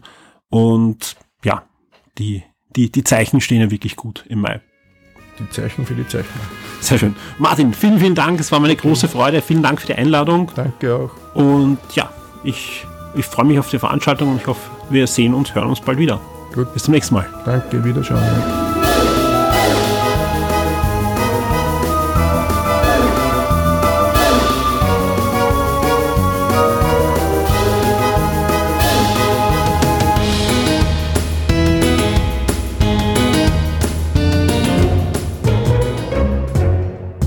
Schock 2 Kids Videospiele. Und da sitzt sie bei mir schon im Schock 2 Küchenstudio. Hallo Felicitas. Hallo.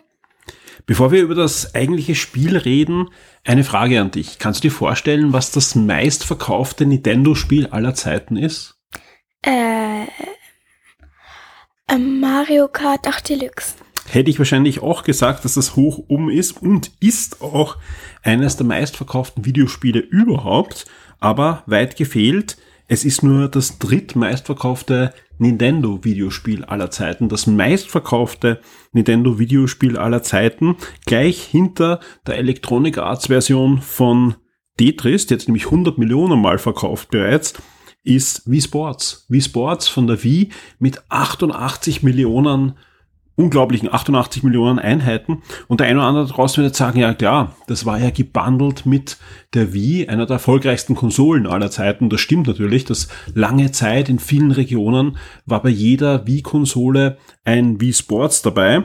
Aber wenn man dann ein bisschen weiter schaut, in den meistverkauften Videospielen aller Zeiten, auch der Nachfolger Wii Sports Resort, auch noch auf der Wii damals erschienen, hat auch noch immer 33,14 Millionen Stück verkauft. Stand April 2022, also das wirklich aktuellste Daten, die wir da haben. Und auch wenn man sonst schaut, vergleichbar, also das meistverkaufte Videospiel aller Zeiten ist weit oben mit 238 Millionen, aber bei Nintendo unglaubliche 82,9 Millionen Stück bei Wii Sports, ja, also weit vor Super Mario Bros., weit vor, ja, eben Mario Kart, also mit 51,81 Millionen, also es ist wirklich ein, ein riesiger Seller. Und man fragt sich, warum es da nicht schon früher Nachfolger gab. Es gab ja eine ja, eher glücklose Version auf der Wii U, aber es lag ja auch dran, dass die Wii U selbst sich nicht so gut verkauft hat. Aber jetzt ist es soweit, ein waschechter Nachfolger steht ins Haus auf der Nintendo Switch, nämlich Nintendo Switch Sports. Und du hattest ja die Gelegenheit, vor rund 14 Tagen bereits bei Nintendo zu Gast zu sein im Nintendo Österreich Office und hattest eine Stunde lang Zeit, die finale Version zu spielen, die dann auch im April, am 29. April erscheinen wird für die Switch. Und ja, lass uns ein bisschen was erzählen, den Zuhörern, was wir da so gesehen haben. Ich durfte dabei sein, du hast gespielt. Ich durfte am Schluss ja eine Runde Bowling dann noch gegen Lukas spielen, aber du hast alle sechs Disziplinen mit und gegen ihn diese Stunde ausprobieren können. Und deswegen gleich mal hier die Frage, was sind da für Sportarten dabei bei Nintendo Switch Sports? Also wie du schon gesagt hast, Bowling. Dann mein Lieblingsspiel Fußball, weil man da ähm, sich am meisten bewegen muss. Und ich es einfach sehr witzig finde, im Team zu spielen, halt mit dem Lukas. Da kann man sich richtig absprechen, das finde ich toll. Dann ähm, Volleyball, Volleyball ist dabei, ja. Federball, Badminton ist dabei, genau, richtig. Ja. ähm, Schwertkampf. Genau, dieser neue Schwertkampf ist dabei, der sehr, sehr cool ist. Ja, da werden wir dann ein bisschen was drüber erzählen. Die Zwillingsschwerter haben mir sehr gut gefallen. Genau, dann lassen Sie einfach gleich damit anfangen. Canberra ist da dabei und das ist äh, nichts anderes als ein sportlicher Schwertkampf. Aber das Schöne ist, ähm, dass ihr mehrere unterschiedliche Variationen hier spielen könnt an Schwertern. Äh, es gibt das Zwillingsschwert, also da habt ihr in beiden Händen einen ein, ein Joy-Con in der Hand und habt Bewegungssteuerung. Es, man kann Das finde ich cool. Genau, man kann mit einem ähm, äh, Energieschwert? Licht, Energieschwert, ein Lichtschwert, alle Star Wars spielen und auch einen normalen Schwert. Und die haben alle Ähm. unterschiedliche Fähigkeiten und ja. Du, ähm, ich glaube, die Zuhörer stellen sich jetzt das so vor mit so Licht dran. Nein, wenn man blockt, lädt sich das eben aus. Und sonst sieht eben ganz genau wie ein normales Schwert dort aus. Ja, ja, es leuchtet schon ein bisschen. ja aber nur wenn man blockt. Ja, ja. Nein, aber äh, auf alle Fälle ist so, dass ähm, ihr da mehrere Möglichkeiten habt und du hast es ja gespielt. Wie sieht das aus? Ja, wie genau sind da die, die Bewegungen, die da vom, von der Hand auf das Schwert übernommen werden? Also sie sind sehr genau. Und ähm, ich habe sehr oft eher verloren, weil ich halt ähm, falsch geblockt habe und dann war ich verwirrt und dann wusch Ja, ab ins Wasser. Genau, weil das ist, man ist auf einer, einer Plattform und entweder man wird äh, geschlagen oder man wird von der Plattform heruntergeschleudert. Ja, ähm, es gibt ja mehrere Runden und in der letzten Runde habe ich gewonnen und das wirklich nur aus Zufall. Mhm. Und ähm, ich fand's witzig, denn der Charakter von dem Lukas war dann pitchnass, aber als ich dann einmal verloren habe, war ich nicht ganz nass. Ja. Also das fand ich interessant. Wer da Fotos sehen will von deinem Fight mit dem Lukas, da gibt's welche auf Shock 2, die, die auch sehr witzig ausschauen in, in unserem Preview. Ähm, ansonsten ja wirklich eine, eine Disziplin, wo man sich fragt, warum war die noch nie dabei bei den diversen Sportsspielen? Das ist das vierte, äh, das herauskommt, weil ich kann mich erinnern, wie die Wii erschienen ist, haben uns alle gefragt, wow, wie, wie cool wäre da ein gescheites Lichtschwertspiel äh, mit, mit äh, guten Schwertkampf. Es gab ja immer wieder Versuche und so weiter und inzwischen gibt es natürlich auch für PlayStation VR und andere VR-Systeme sehr, sehr gute Bewegungssteuerungs-, äh, Lichtschwertspiele, Beat Saber und Co. kann man da natürlich gerne nennen. Aber es war nie drinnen in der Sportserie. Jetzt ist es da als sportlicher Schwertkampf und das macht eine Menge Spaß. Also, wie sieht's so aus? Du hast Fußball schon erwähnt. Ja, da muss man ja noch dazu sagen, bei Fußball gibt's zwei verschiedene Modi. Einer, der ein klassisches Fußballspiel ist, ja, wobei klassisch wirklich mit großen Anführungszeichen, denn zumindest beim Zuschauen hat das mehr nach Rocket League ausgesehen. Man hatte so riesige Bälle, die da Ja. herumspielen, aber ansonsten war schon, da war schon gewisse Taktik dabei. Ja, ich fand's eben witzig, dass eben der Ball so groß ist wie ich. Also stellt euch so einen Fußball, also in Wirklichkeit vor, und dann kommt so ein riesen Ball angerollt, der so groß ist wie ein Fußballer. Genau, und der springt doch, also wer Rocket League kennt, der weiß, was einen da erwartet. Ähm, die Besonderheit da ist, ähm, das funktioniert nicht mit klassischer Bewegungssteuerung, sondern ihr habt dann schon eure Gesten, also schon mit Bewegungssteuerung, aber nicht mit euren Füßen. Es gibt aber einen zweiten Modus schon dabei und ihr spielt ihr mit der Beinschleife, die ihr auch von Ring Fit Adventure kennt. Und wie, wie wird das? Die hast du ja auch ausprobiert, diesen Modus. Ja, ich find's ähm, wirklich lustiger irgendwie. Ähm, ähm, toll finde ich an diesem Spiel, dass man halt auch nur begrenzte Energie hat. Man kann nicht zum Beispiel endlos lang sprinten oder ähm, Mhm. ich Man muss seine Kräfte einteilen. ja und am witzigsten finde ich, wenn man mit so zwei Controllern nach vorne geht, da macht man nämlich so nach ähm, macht man Hechtsprung. so Nein, so mit dem Kopf. Mhm. Ähm, und dann fliegt der Ball so weit nach vorne und niemand kann das ändern, Ja, glaube ich. Also, ich habe noch nicht ähm, erfahren, dass jemand den geblockt hat. Auf alle Fälle hat das gut funktioniert eigentlich, die Ja. Bewegungssteuerung, ja. Einmal habe ich so düsch und dann ist er gleich ins Tor geflogen. Super, ähm, ja. Ja, wer, wer das Video kennt, das ist der Modus, wo der Kollegin von IGN dann der Schuh in den Fernseher bei Nintendo hineingeflogen ist. Ja, du hast Gott sei Dank die Schuhe vorher ausgezogen. Ja. Du hast den Socken gespielt. Das war eine schlaue Entscheidung, wenn man sich das Video anschaut. Ähm, die gute Nachricht ist, ja, äh, ich glaube, da wirst du mir beipflichten, das hat gut funktioniert mit der Bewegungssteuerung.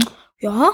Und man fragt sich, warum ist das nicht drinnen in, der, in dem Hauptspiel, also in diesem Rocket League-artigen Fußballspiel? Die gute Nachricht ist, zur Fußball-WM im Sommer kommt ein Update für Nintendo Switch Sports und da wird dann die Bewegungssteuerung auch in den Hauptfußballmodus hineinwandern. Das ist auch nicht das einzige Update, denn im Herbst wartet uns noch ein zweites Update, oder? Ja. Da Golf. Kommt, da kommt eine neue Sportart, nämlich Golf, die ja Und auch ich freue mich schon richtig drauf. Genau, weil die war ja ursprünglich auch dabei. Bei Wii Sports und auch bei Ressort ist ja immer Golf dabei gewesen, diesmal nicht. Äh, aber das kommt nach und man darf gespannt sein, was sich da Nintendo überlegt für die Neuauflage des Bewegungssports äh, Golf in der Switch-Version. Wie sieht's denn aus bei Volleyball? Lass uns ein bisschen über Volleyball reden. Das hat Ähm. super witzig zumindest ausgeschaut, wenn du, da hast du, glaube ich, mit Lukas äh, Koop gespielt. Ihr habt im Team gespielt. Und einmal auch gegeneinander. Mhm. Ähm, der Lukas hat gesagt, dass als er mit mir gespielt hat, das wirklich die längste Runde war. Dann so 6 zu 7. Wer jetzt gewinnt? 7-7. Wer jetzt gewinnt? Ähm, in zwei Runden gewinnt man. 8. Wer jetzt gewinnt, gewinnt. 8. In zwei Runden gewinnt. Und immer so weiter. Ja, ja. Es war aber ähnlich auch bei euch, wie ihr dann Tennis gespielt habt. Ja. Auch da ist das ewig weitergegangen und immer mit Vorteil, ihr Vorteil, die anderen. Ja. Und ja, also ihr habt euch da ein, ein wildes Match ergeben. ja. Wa- Was war besser, Volleyball oder Tennis? Kann ich jetzt gar nicht sagen. Beides hat mir sehr gefallen. Ja, die waren überhaupt, ich, ich fand, die waren überhaupt sehr, sehr ähnlich. Volleyball, Tennis und, und äh, Badminton. Wobei Badminton hat noch am, am spaßigsten noch ausgesehen von, den, von der Vielfalt der, der Schläge und so. Ja, man kann halt gut treffen, wenig gut treffen. Ähm, Nochmal zurück zu Volleyball. Ähm, es ist halt wichtig, dort ähm, mit ähm, dem Team zu arbeiten. Und wieder eine lustige Szene dabei. Ich wusste gar nicht, dass man blocken kann, bin hochgesprungen und habe ihn geblockt und habe getroffen. Ich habe mich so gewundert, weil ich habe mich am Anfang so, es ist drin. Und ich habe mich so geärgert, weil ich gedacht habe, es war bei uns drin und so, so ich habe geblockt, ich habe geblockt, ich habe geblockt. Ja. Ähm, es gibt immer wieder Überraschungen. Es gibt immer wieder Überraschungen. Eine Überraschung gibt's auch bei meiner bis jetzt Lieblingsdisziplin bei den Sportspielen, nämlich Bowling. Ja, ich fand, ich fand Bowling extrem gut umgesetzt, damals schon auf der Wii. Also vom Bewegungsablauf, den man machen muss, ja, bis hin, dass man Spin geben kann, der Google. Das war alles drinnen schon in, in der Wii-Version. Das wurde nochmal verfeinert dann im Ressort und jetzt auch. Äh, das ist die einzige Disziplin, die ich dann auch angespielt habe. Das spielt sich wirklich, wirklich gut. Aber nicht nur, dass es Verbesserungen gibt. Das ist nicht die einzige Neuerung. Es gibt auch zwei Modi. Einen, das klassische Bowling äh, mit den üblichen Bowling-Regeln, Bowlingbahnen, Zählweise und so weiter. Und das zweite ist eine, ja, ich würde mal sagen, an Millingolf orientierte Bowling-Variante Ähm, mit Hindernissen. Ja, ähm, da schieben sich halt die Wege rum. Genau. Wenn man falsch schießt, yay, und dann mitten in den Abgrund. Genau. Man musste halt Timing sehr genau nehmen. Genau, es gibt diverse Hindernisse und, und, und Themen und so weiter. Das ist, das ist wirklich witzig und bringt auch Abwechslung. Und äh, bei Bowling, vor allem aber bei allen Disziplinen, gibt es eine weitere Neuerung. Ihr könnt nicht nur lokal spielen ähm, mit euren Freunden vor einem Fernseher, sondern auch online. Ja, wer eine Nintendo Online-Mitgliedschaft hat, kann auch dann mit, mit anderen Leuten spielen, die entweder zufällig zusammengewürfelt werden oder wahrscheinlich wird es auch die Möglichkeit geben von Freundschaftscodes, also das die, die übliche Nintendo-Vorgangsweise wird es dann geben. Und bei Bowling geht es überhaupt heftig zur Sache. Bei Bowling wird es nämlich die Möglichkeit geben, bis zu 16 Spieler treten hier online an und das soll ziemlich spaßig werden. Wir konnten das jetzt nicht ausprobieren, aber das, was wir wissen, klingt zumindest spaßig, weil da orientiert man sich am guten alten Battle Royale und ja, es wird dann so ein Mini-Bowling-Turnier, wo dann einfach am Schluss dann die, die zwei Besten übrig bleiben und dann nochmal gegeneinander antreten. Finde ich super. Also finde ich, finde ich super spaßig und da freue ich mich wirklich drauf. Und das, die gute Nachricht ist ja auch, äh, wir sollten in Kürze, und wirklich in Kürze, schon einen Review-Code bekommen und können dann auf alle Fälle vor dem Release für euch noch ein fixfertiges Review dann präsentieren. Ich freue mich schon, wir werden das wirklich ausgiebig testen und ich werde dich in sämtlichen Disziplinen natürlich besiegen. Und ich werde eine Revanche jedes Mal fordern.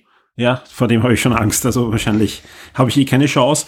Ähm, auf was du dich übrigens freust, das haben wir nämlich, wir waren ja ganz raffiniert, wir sind da bei Nintendo hineinmarschiert, haben gesagt, wir wollen das jetzt uns anschauen, dieses Spiel, hatten eben diese eine Stunde Zeit, ja, und das fängt dann an bei der Präsentation mit äh, der Erstellung eines ja, es ist kein, kein Mii mehr, es gibt jetzt einen anderen Namen, aber es ist in Wirklichkeit ein Nintendo Mii, der dann für dich als Avatar ja. in dem Spiel sichtbar ist. Und da haben wir gleich gesagt, das wollen wir nicht machen, wir nehmen ein Standard-Mädel äh, ja. für dich und wir wollen sofort ins Spiel, um möglichst viel von den Disziplinen zu sehen. Ich glaube, sonst hätte sich das gar nicht mehr ausgegangen. Ja, zumindest hätte ich dann nicht Bowling spielen können am Schluss. Ja. Auf alle Fälle, das hat sich ausgezahlt, das Bowling spielen, aber natürlich, wenn wir dann das Testmuster da haben, wir werden das auch uns anschauen, weil der Editor, der hat auch einiges drauf. Also da gibt es, glaube ich, viele, viele Möglichkeiten, da seinen Avatar besser noch zu gestalten als i. Ja, man kann halt auch als seine Mies gehen. Mhm. Ähm, ich bin schon gespannt auf diese ähm, Rangliste, wo man von irgendeinem Buchstaben bis zu A gehen kann. Da freue ich mich schon drauf und auf die Geschenke, weil damit kann ich mein ähm, sowas wie Mi eben ausschmücken. Genau, es wird. Dann es wird eine Prinzessin gegen dich kämpfen. Hiya! Es gibt einen riesigen Shop, ja, äh, wo ihr dann mit dem im Spiel verdienten Geld äh, einkaufen gehen könnt und, und jede Menge Sachen freischalten könnt. Und ich bin mir auch sicher, ähm, das ist jetzt keine offizielle Bestätigung, aber ich bin mir sicher, wenn dann in Zukunft neue Nintendo-Spiele erscheinen, neues Mario oder was auch immer, dann wird es immer auch passende Accessoires geben für die Sportler, denn eins ist sicher, das Spiel wird einschlagen. Also wie gesagt, wenn man sich anschaut, selbst äh, die Wii U-Version war für ihre Plattform eines der erfolgreichsten Spiele und wir werden uns auch äh, da freuen können. Ich bin gespannt, was wir noch sehen werden, weil das muss man dazu sagen, ja. Ähm, und das ist auch ein, einer der Kritikpunkte, die du in deinem Fazit gezogen hast beim Preview. Mhm. Sechs Disziplinen plus die eine dann im Herbst, da würde eigentlich mehr gehen.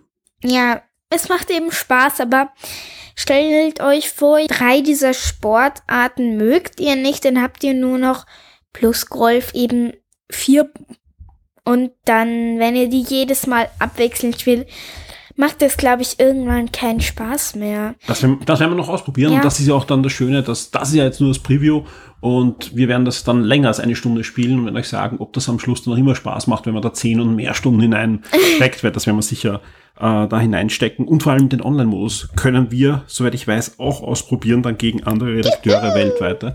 Ähm, ja, viel mehr brauchen wir jetzt gar nicht da an, an Worten verlieren. Bald gibt es das Review auf der Shock 2 Webseite von uns. Nintendo Switch Sports erscheint, wie gesagt, am 29.04. dann exklusiv für die Switch und kostet im Handel rund 50 Euro. Da ist aber dann die Beinschleife dabei, die ihr auch von Ring Fit Adventure kennt. Und wenn ihr das schon besitzt, ja, habt ihr die Möglichkeit, das Spiel auch digital zu kaufen. Dann kostet es 10 Euro weniger. Und ihr habt keine Beinschleife klarerweise dabei, wenn ihr es digital habt. Äh, ihr könnt es auch digital kaufen und dann die Beinschleife extra dazu kaufen für rund 10 Euro. Also sprich, euch das auch so irgendwie dann zusammen zu stückeln. Ähm, ja, auf alle Fälle, wir sind gespannt, wie sich das Spiel dann in der Version macht, die wir dann nächste Woche testen können. Mhm. Felicitas, vielen Dank fürs Gespräch. Gerne und immer wieder. Und ihr hört jetzt gleich den Dirk, mit dem ich über den neuen A500 spreche, den kleinen Amiga, der jetzt in den Handel gekommen ist. Den hat der Dirk schon ausgiebig anschauen können, testen können, einiges ausprobieren können. Ich freue mich sehr auf das Gespräch. Amiga vom Commodore, den Amiga.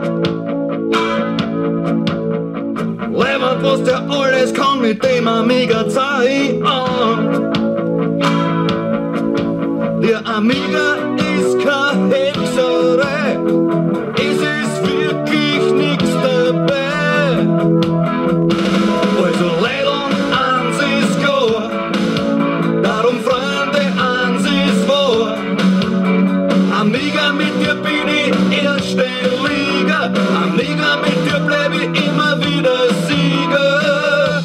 Es gibt immer wieder Themen, auf die freue ich mich schon tagelang vor der Aufnahme. Jetzt kommt ein Thema, da freue ich mich sowohl aufs Thema als auch auf denjenigen, mit dem ich jetzt gleich plaudern darf. Hallo Dirk. Hallo Michael. Wir reden heute wieder mal über den Amiga. Das haben wir schon öfter gemacht, aber diesmal auch ein super aktueller Anlass. Der Amiga 500 ist da, die Mini-Version, sprich ein neuer Amiga ist erschienen und das ist natürlich ein, ein schöner Anlass, mal wieder über die gute alte Freundin zu plaudern.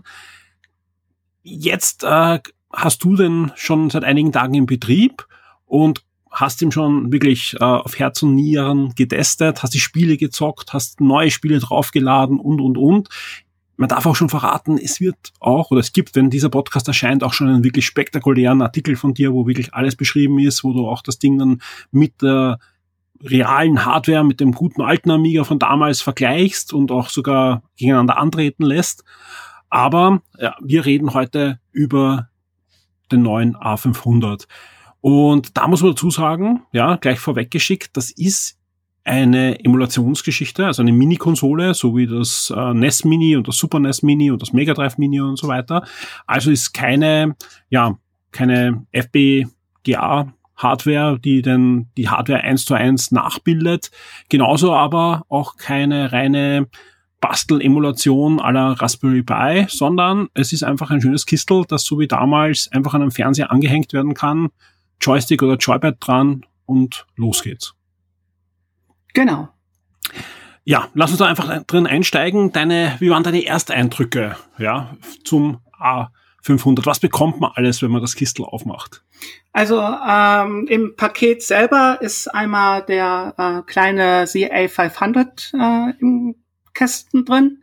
Dann gibt es eine Maus, die der alten Tankmaus von Commodore nachempfunden worden ist. Die ist ein bisschen kleiner und äh, hat zum Glück äh, nicht wie früher so, ein, so eine Kugel als ähm, als, als, als Maus quasi. Als Sensor, wo, ja. Mhm. Als Sensor, wo, wo die, genau, die Bewegung mit aufgezeichnet wird.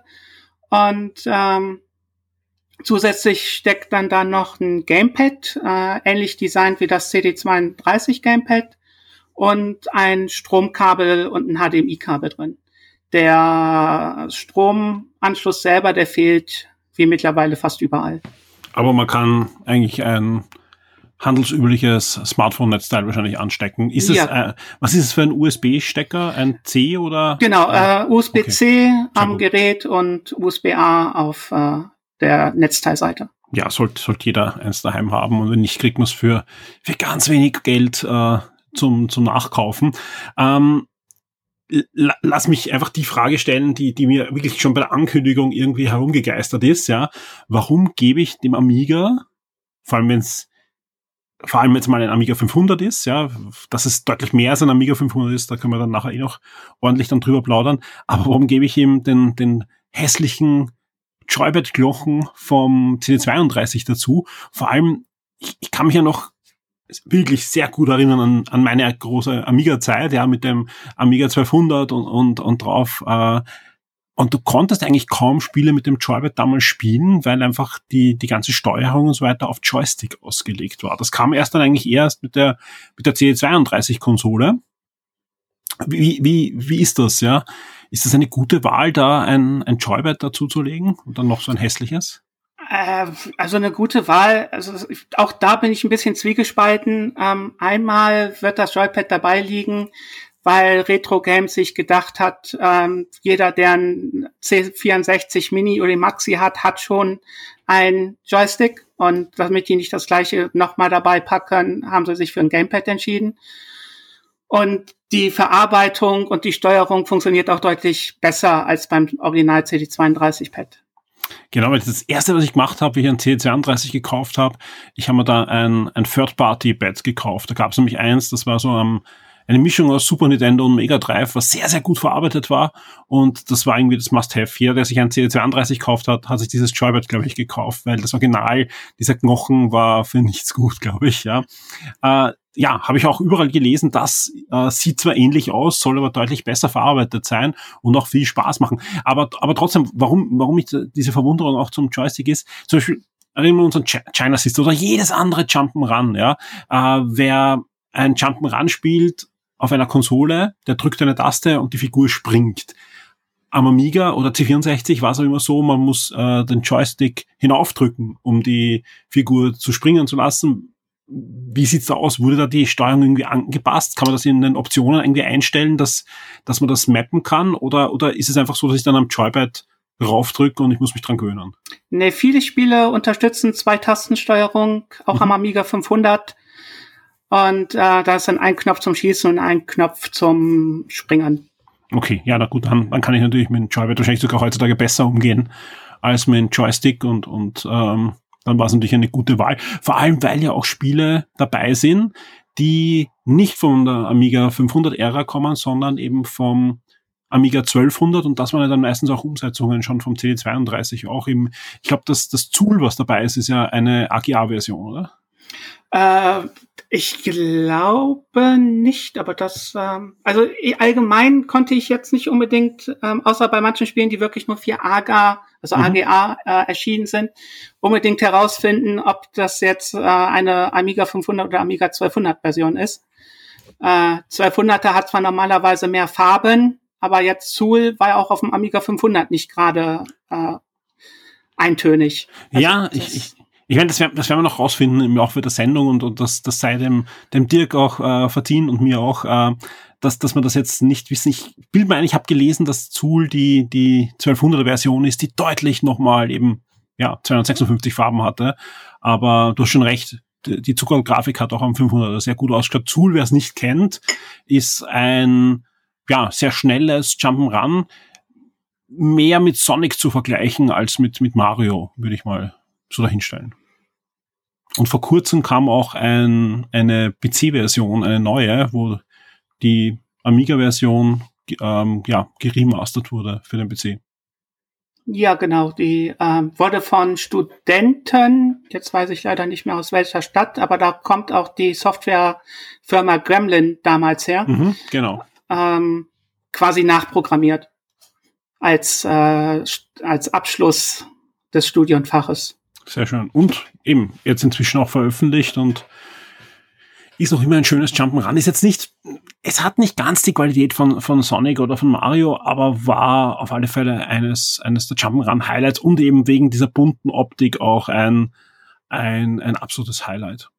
Ja, als, als kleines Nebenfakt, Soul war das erste Spiel, wo Werbung im Spiel selber vorhanden war. Äh, Im Originalspiel gab es überall Schupa-Schubs-Lollis, Stimmt, die aufgetreten ja. sind.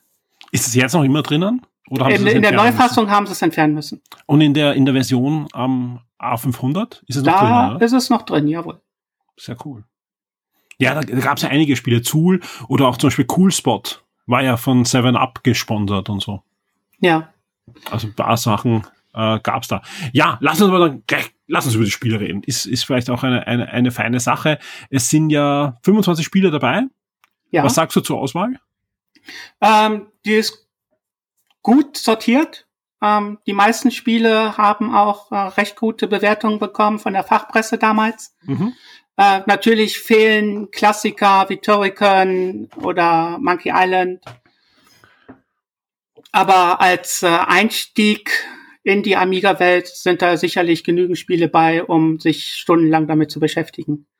Ja, das ist sowieso ist, die Frage zum Beispiel zu stellen, ist, ist die ideale Auswahl für dich dabei? Das kann nur jeder mit Nein beantworten, weil die Spielerauswahl am Amiga war einfach so unendlich groß damals. Es war einfach es gab einfach so viel Klassiker, die auch heute noch spielenswert sind. Aber auch wenn ich es jetzt direkt vergleiche mit dem ähm, C64 ähm, finde ich die Auswahl sehr, sehr ansprechend und vor allem auch, es, ist, sollte für jeden was dabei sein. Ja, Es ist äh, Alien Breed dabei, was ja nachher auch auf der Xbox 360 nochmal äh, geremaked wurde. Es ist Another World dabei.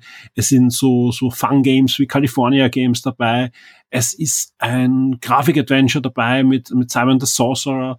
Es ist Chaos Engine dabei, also so ein, ja, modernes Gauntlet, äh, was, was absolut ähm, coole Grafik hat und so weiter von den Pitmaps Brothers. Uh, Project X von Team 17 ist dabei. Beanball Dreams ist dabei. Da hätte ich lieber Fantasies, sage ich ganz ehrlich. Ja, das ist das Einzige, wo ich wirklich auf äh, sage, das, das ist die falsche Wahl, weil der zweite Teil war um einiges besser, aber Beanball Dreams, fantastischer Flipper von DICE. Ja, ja, also das sind echt tolle Sachen. Battle Chess ist dabei. Ja, das, das weiß ich nicht, ob ich das heute noch äh, spielen möchte. Damals war es aber einfach fein. Das ist dieses Schach, wo man halt, ähm, wenn man einen Zug macht, dann Figuren sehr langsam und gemächlich äh, über das Spielfeld gehen und spektakulär wird es natürlich, wenn man dann eine, eine Figur schlägt, dann wird ein, ein Kampf ausgefochten. Wer ähm, PlayStation Now hat, da gibt es eine aktualisierte Fassung von Battle Chess auch, habe ich vor kurzem erst gesehen. Was ist dein großes Highlight von diesen 25 Spielen? Auf jeden Fall äh, Chaos Engine. Mhm. Das ist leider nur der erste. Teil. Ähm, der zweite ist noch ein bisschen besser, aber ähm, sehr gutes 2D-Action-Spiel. Und äh, Speedboy 2 auf jeden Fall. Ja, fantastisch. Das ähm, habe ich früher jede Menge gespielt mhm. und äh, jetzt auch wieder. Man ja. kommt da relativ schnell rein, aber bei Speedboy 2 zum Beispiel, da ist ein Joystick auf jeden Fall zu empfehlen. Was, was auch ein, ein spektakuläres Spiel ist, und da bin ich sehr gespannt, äh, das muss ich jetzt wieder mal angehen. Äh, das habe ich damals unbedingt spielen wollen und, und bin überhaupt nicht reingekommen, ist äh, The Sentinel. Ähm, das ist äh, ein Spiel von David Braven, der, ich glaube, vorher oder nachher Elite gemacht hat. Äh, eigentlich für Acorn entwickelt und wurde dann halt für den Amiga sehr gut geportet. Es gab auch vor, vor, ja, inzwischen auch wahrscheinlich so 20 Jahren für die erste Playstation einen, einen neuen Teil von der Sentinel. Auch den habe ich irgendwie, der war zwar eingängiger, aber nicht viel gespielt. Aber ich kann mich erinnern, ich, ich hatte da eine Disc von der Sentinel. Nein, es war kein Original. Uh, und ich habe keine Ahnung gehabt. Also ich, ich war immer geflasht von der Grafik. Es ist halt uh, Polygonoptik, uh, untexturierte, aber ja, sehr schnelle und, und gutes Scrolling, aber ich habe nie einen Plan gehabt, was man machen muss. äh, da, da, was eine Frage auch ist, ja, äh, das sind ja Lizenzen, sprich ich habe 25 Originalspiele dabei bei diesem Paket.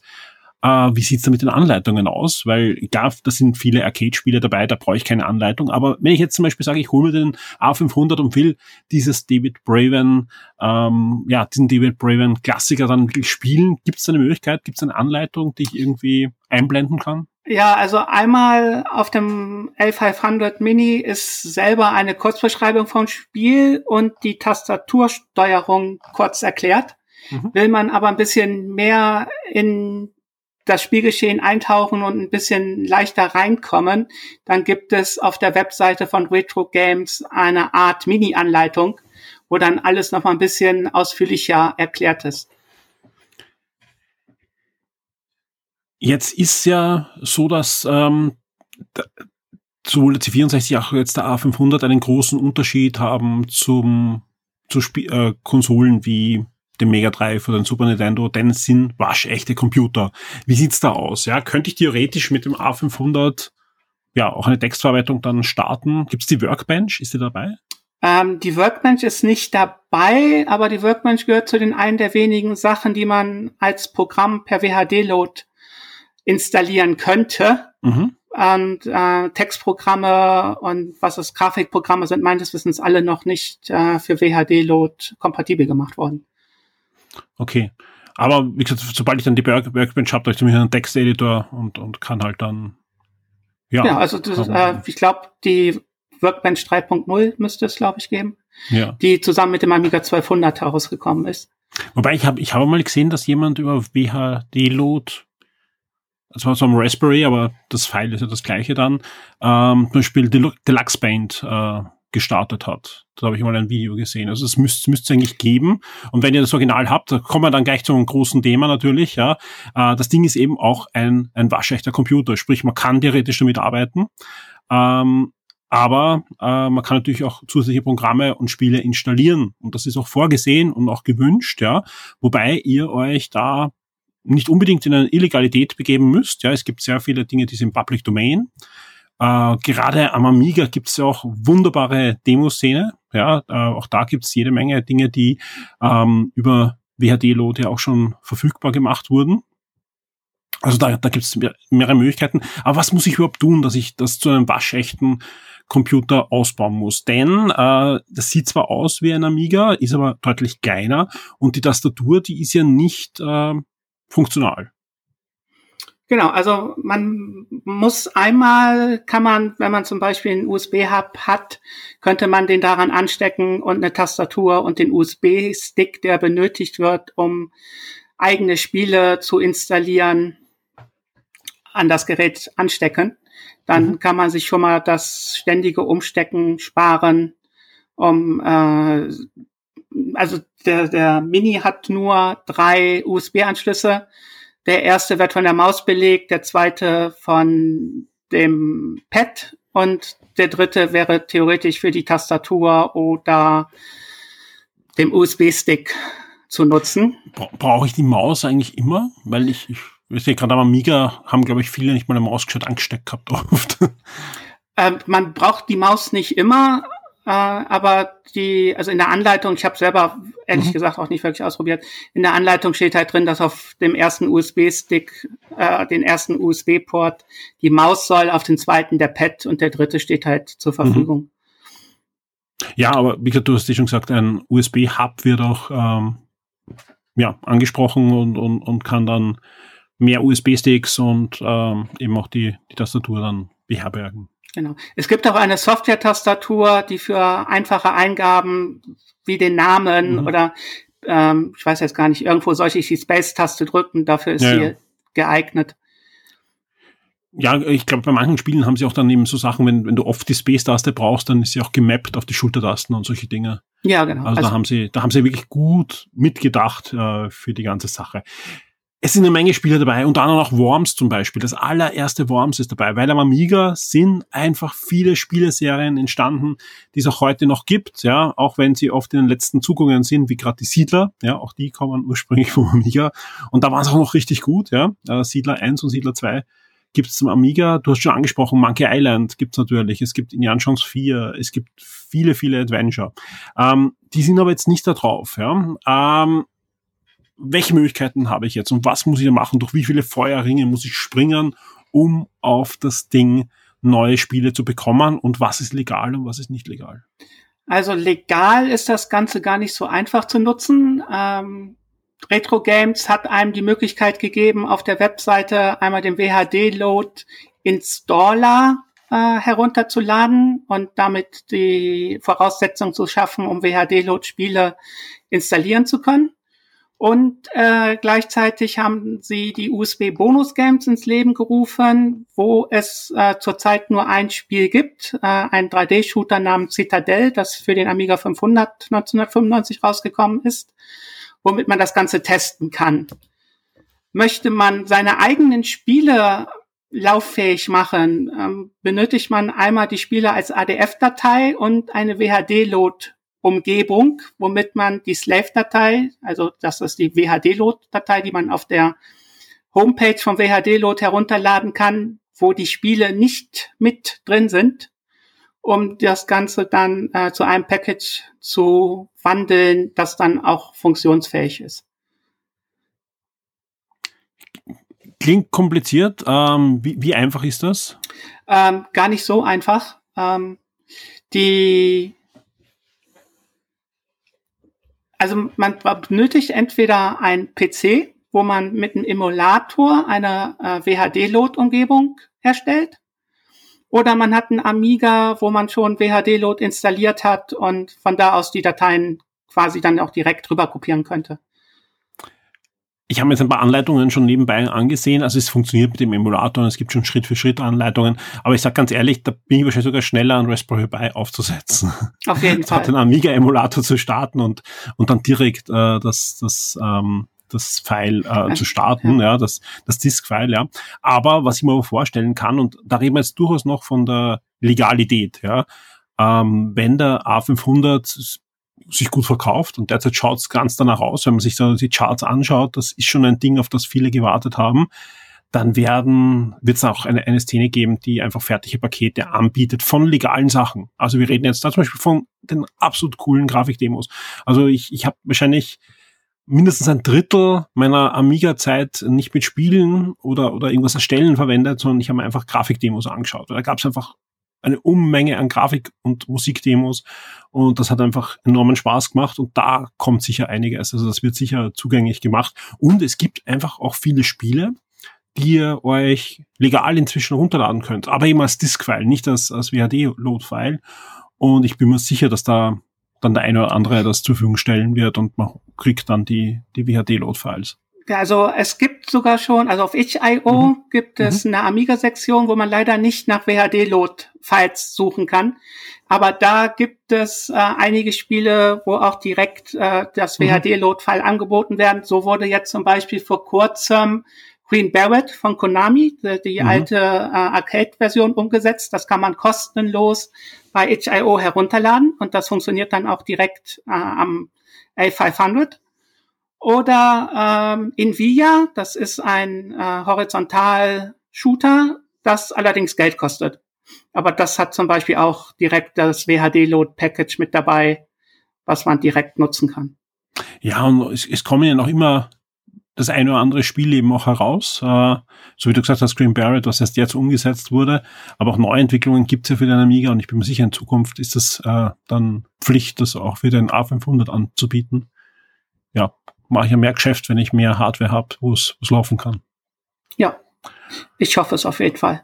Würde sich äh, auf jeden Fall lohnen, und wer natürlich sagt, ja, es muss ja nicht ganz legal sein, ich kann mich auch ein bisschen in den Graubereich begeben, ja. Also wer googelt, findet natürlich da jede Menge fertige Pakete schon. Also das, das ja. explodiert vor allem gerade, aber hat es auch vorher schon gegeben. Äh, vor allem hatte der eine oder andere auch noch Original Amiga-Spiele daheim.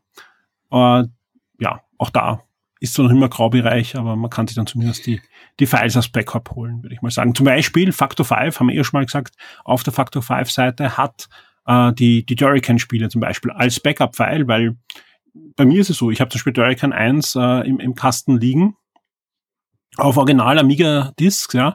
Ich bin mir sicher, die laufen wahrscheinlich gar nicht mehr. Also das ist einfach, die sind, die, die liegen da seit, seit, ich will es gar nicht nachrechnen, seit, seit über 30 Jahren. Ähm, aber wie gesagt, damit habe ich aber die Discs und, und könnte mir theoretisch eben die Files runterladen, müsst sie aber dann umwandeln wieder in WHD-Load, wenn ich mir diese Files hole weil die eben noch äh, im, im Disk-Format liegen. Ja. Aber mal sehen, was dann noch passiert in nächster Zeit. Ja, also bei Factor 5 gibt es auch Katakis und A-Type. Genau. Die haben halt ihre Amiga-Spiele darauf gegeben, weil sie eh wissen, wer es kopieren will, wird es kopieren und, und dann haben sie es wenigstens in einer Version, die ja. unverändert ist, ohne Virus das, und alles. Einzige, was man noch beachten muss, es funktionieren noch nicht alle WHD-Load-Spiele. Mhm. Ähm, es kann dazu kommen, dass man nur einen schwarzen Bildschirm sieht ähm, manchmal liegt das daran, dass äh, bei Citadel zum Beispiel, wenn man die Datei umbenennen würde, dann erkennt äh, das Gerät dass die, das Spiel nicht mehr und äh, es startet einfach nicht. Behält man den Namen, funktioniert es einwandfrei. Und ähm, manchmal fehlen auch in, also WHD Load ist eine eigene Version und ähm, da gibt es irgendwie zwei Funktionen. Einmal, wo das Spiel schon mit drin ist und einmal, wo WHD-Load zwar funktioniert, aber das Spiel nicht auf die Vorzüge vom WHD-Load zugreift. Und dann dauert das Laden ein bisschen länger, aber es läuft dann später irgendwann. Also das merkt man immer erst, wenn man es ausprobiert, ob die Spiele funktionieren oder nicht. Ist eigentlich eh so wie früher, oder? Also jetzt, ich kann mich erinnern, äh, am Amiga 1200, wenn da der ein oder andere Freund vorbeikam mit seinem neuesten Amiga 500 Spiel, was auch immer so ein, wird's laufen oder wird's nicht laufen? Ich hatte dann sogar eine Diskette, die die alte, den alten Kickstart nachgeladen hat. Dann liefen wieder ein paar Sachen mehr. Ja. Also da hat man sich auch, und so wird's auch da sein. Das ist auch das Schöne. Ja, ähm, äh, wenn man sich anschaut, was C64 haben sie auch einiges nachgepatcht und, und äh, einige Features nachgebracht. Und mal sehen, was da kommt. Also vielleicht kann man ja irgendwann mal auch noch die Original-Disk-Files lesen. Das wäre halt schon nett. Ja, wäre sehr wert. Vor allem der Emulator, der äh, darunter liegt, ja, der da verwendet wird, ist ja auch sehr, sehr ausgereift und der könnte das ja eigentlich. Also wenn man sich das anschaut, was der sonst äh, auf die Beine stellt, der könnte das. Also ja, ich, ich kann mir schon vorstellen, warum sie das gemacht haben. Es ist nicht so unschlau. Vor allem auch vom, vom, von der Verwaltung ist ja auch das Format, was man verwendet, wenn man sich in Amiga heutzutage eine Festplatte einbaut oder Flash-Speicher dazu nimmt oder so. Da, da verwendet man diese Files, ja, weil die einfach optimiert sind eben für Festplatten und, und schneller laden und, und auch von der Verwaltung eben einiges mehr bieten. Aber ja, es ist halt ein, ein Mehraufwand und, und vor allem eben, du kaufst da sowas, das einfach funktioniert und dann musst du halt am PC oder Mac an Amiga-Emulator anlegen und das ist schon, hm. ja, ein bisschen mit dem Pfeil durchs Knie in die Brust. Ja, also das ist also der Vorteil am WHD-Load ist einfach, dass alle Spiele, auch die, die damals nicht auf Festplatte kopiert werden konnten, sofort funktionieren, egal auf welchem System, weil der einfach den Kickstart umgeht mhm. und alles, was benötigt wird, in der Slave-Datei drin ist und die passende Umgebung einfach emuliert. Das bringt dann schon natürlich viel. Wir haben schon gesagt, äh, die Maus ist dabei und eben dieses äh, Joypad, das ein bisschen angelehnt ist ans Amiga CD32 Joypad. Ähm, hast du ein bisschen was ausprobieren können, was man sonst anschließen kann, was man so daheim liegen hat? Ja, also ich habe äh, einen Xbox One Controller angeschlossen. Der hat ähm, funktioniert. Ich allerdings erst nachdem ich ein Spiel gestartet habe. Mhm. Aber das ähm, kommt öfters vor, dass man erst ein Spiel starten muss, bevor der Controller erkannt wird. Die alten ähm, Joysticks, also fast, also ich habe jetzt keinen Joystick gehabt, der nicht funktioniert hat mit USB-Anschluss. Und auch die von den Mini-Konsolen, die einen normalen USB-Anschluss haben, die mhm. funktionieren auch einwandfrei. Sehr schön. Ja, nein, das, das sind natürlich Dinge, also wenn ich mir das Ding hole, dann muss ich natürlich schauen, dass mein Competition Pro drauf läuft. Weil ich habe so einen, von Speedlink ist der, glaube ich, so ein, ja. mit, mit Mikroschaltern, so wie früher. Genau. Und wenn dann mit sowas. Ne? Also, der funktioniert. Perfekt. Ohne Probleme. Ja, ja, dann China ist das Spielen. Hm. ja, das, aber ich meine, das ist, das sind genau die Dinge, die, die man eh überall spielen kann, ja. Aber es ist natürlich schon was Schönes, wenn man sowas an einem Fernseher anhängt einfach. Und dann vielleicht mit der Tochter oder mit Freunden wieder, so wie früher, einen Amiga-Abend macht. Das, das wäre schon was Lustiges. Hm. Bin noch mit mir am Kämpfen. Ja, ich, ich, ich habe eben mit dir im Vorfeld äh, schon gesprochen, warum ich mir nicht bestellt habe, ja, weil einfach der, der ist ja gemacht für mich. Ähm, ah, ich habe einen, einen Amiga 1200 ähm, am Kasten stehen, für den ich eigentlich keine Zeit habe und den habe ich genau aus dem Grund eigentlich gekauft. Ja. Ähm, und, und B, ich habe wahrscheinlich dann trotzdem schon mal ein paar Mal im Bestellkorb gehabt, habe ich mir dann wieder rausgenommen, weil man denkt, beim C64 kam er dann ein bisschen später, ja, ich weiß nicht, wie lange hat das dauert, ein, zwei Jahre, äh, dann kam der C64 Max, ich glaube ein Jahr hat es dauert, ne? Ungefähr, ja, vielleicht ja. anderthalb. Und was ist das? Das ist einfach ein, ein C64 dann in, in Originalgröße gewesen und die Tastatur hat auch noch funktioniert. Sprich, ihr habt dann wirklich den Real Deal fast, ja. Ähm, andererseits ist das Ding auch wieder größer dann natürlich, ja, braucht wieder mehr Platz, ja. Also, so gesehen wäre der kleine wahrscheinlich sogar das, das Schlauere, weil da kannst du eh eine Tastatur anhängen für den Fall, dass du halt die Tastatur brauchst. Ja, also wenn der wirklich in Originalgröße käme, dann wäre der sogar größer als der C64 Maxi. Ja, der ist ja, zwar nicht ganz so hoch, aber deutlich tiefer. Ja, ja, der, der, der Amiga war riesig, weil du konntest ja einiges einbauen in, in das Style und, und ja. Ja, und die Platine war noch viel größer als beim Amiga 1200. Ja, ja, ja, ja, ja. Hm, sehr spannend. Was, was kostet das Ding? Haben wir, glaube ich, noch gar nicht erzählt. Äh, UVP 129 Euro. Mhm. Ich glaube, ähm, inzwischen ist auf 120, habe ich schon gesehen. Genau, gibt's also schon, ja. im Moment gibt es den etwas günstiger. Ja, also es ist, ist beim T64 auch so gewesen, geht dann wieder rauf, ein bisschen, runter und, aber es wird schon so, so bleiben. Also ein bisschen was über 100 wird er auf alle Fälle bleiben und ist auch wert. Also die Spiele allein sind gut und ihr könnt euch ja dann, ja, eben noch ein paar der echten Highlights dann draufladen. Also da, so ein Dörrican, hast du Dörrican schon gespielt? Nee, noch nicht. Ich habe andere Sachen ausprobiert. Sehr schön. Und lief alles? Äh, ja, fast alles. Ähm, äh, was hat nicht funktioniert? Komme ich da jetzt drauf? Nee, wahrscheinlich nicht. Was Aber hat funktioniert? funktioniert hat 1869 Wirtschaftssimulation, mhm. Burntime hat funktioniert, die Fußballmanager von damals haben alle mhm. funktioniert. Mhm. Anstoß. Äh, Anstoß, Bundesliga-Manager, Professional. Ähm, und wir haben Sie schon gesagt, ihr könnt eben nicht nur Amiga 500 Spiele spielen, sondern eben auch CD32, natürlich auch äh, CTV, Multimedia-Anwendungen äh, verwenden. Die waren ja auf Amiga 500 Basis. Aber eben, wer CD32 sagt, muss auch Amiga 1200 sagen. Sprich, ihr habt auch die Möglichkeit, auf den AGA, auf den emulierten AGA-Chipset äh, zuzugreifen und das Ding hat dann sogar noch ein bisschen mehr Speicher und, und ist sogar noch ein bisschen schneller als, als der Original 1200er, was ich so gelesen habe. Genau. Was auch gut ist, weil ein bisschen was braucht auch das WHD-Load, ja, sprich, ja, ihr habt dann nochmal einen Vorteil und, und könnt da einiges aus, ausbessern noch, was da vielleicht früher gekruckelt hat oder so. In dem Profi Genau, also in den Profi-Einstellungen von äh, dem Gerät gibt es, äh, ich glaube, acht verschiedene RAM-Einstellungen vom äh, einfachen Amiga 500, der gerade mal 512 Kilobyte hatte, bis zu 10 MB RAM. Das ist schon nett. Und ähm, es wird aufgeteilt zwischen Chip-RAM und Fast-RAM. Mhm. Wie halt früher am Amiga. Ja, üblich. Ich, ich hatte zwei und, und war glücklich. so. Äh, außer in der Workbench, in der, in, in der RAM-Disk hat man das ja nicht ausgereist. Ähm, man kann auch alles einstellen. Also ihr habt die Möglichkeit auch äh, 50 und 60 Hertz Ausgabe einzustellen. Äh, das sage ich gleich dazu. 50 ist nicht schlecht, ja, äh, weil auch viele Spiele ja aus Europa kommen und für 50 Hertz entwickelt wurden ja. und nicht für 60 Hertz. Aber da kann man halt trotzdem optimieren. Äh, für das eine Spiel 60 Hertz, für das andere 50 Hertz. Äh, es gibt auch diverse Grafikmodi, soweit ich weiß. Ihr könnt das Bild strecken äh, und es gibt auch. Ja, also ähm, ja. im Seitenverhältnis strecken. Also man kann nicht auf 16 zu 9 strecken. Das Original-Seitenverhältnis bleibt immer erhalten, was auch genau. sehr gut ist. Natürlich, ja, sonst. Wobei, ähm, soweit ich mich erinnern kann, waren beim Amiga oft trotzdem schwarze Balken oben und unten. Beim normalen Fernseher, sprich oftmals habt ihr fast 16 zu 9 dann, oder? Nee, also das Bild ist weiterhin 4 zu 3, nur man hat überall am Fernseher quasi schwarze Balken, oben drüber, mhm. unten drunter. Ja. Links und rechts.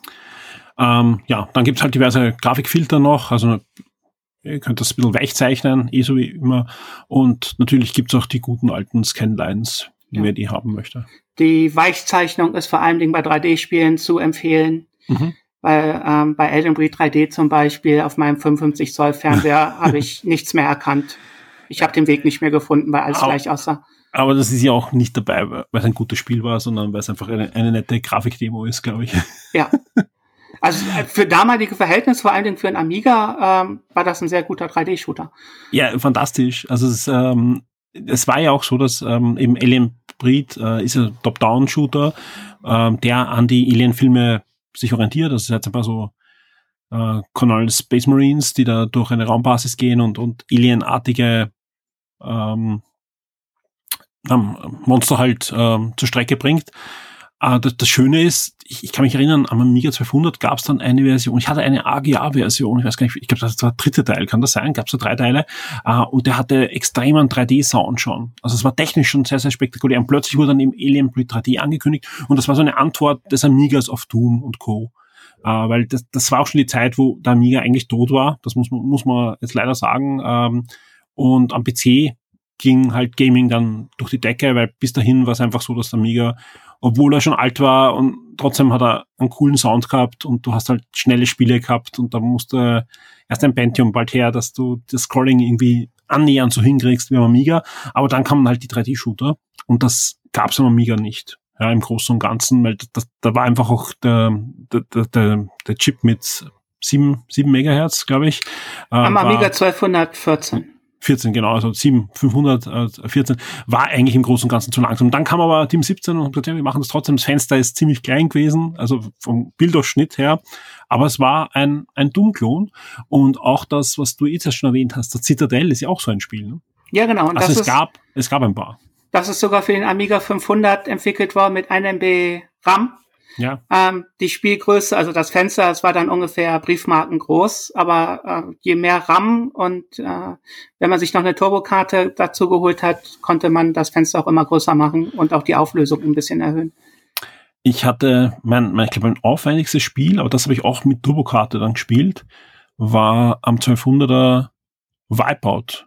Ich glaube Wipeout 2097 sogar was also eine Umsetzung war vom PlayStation-Spielen. Das lief am 1200er, aber mit Turbokarte dann. Ja.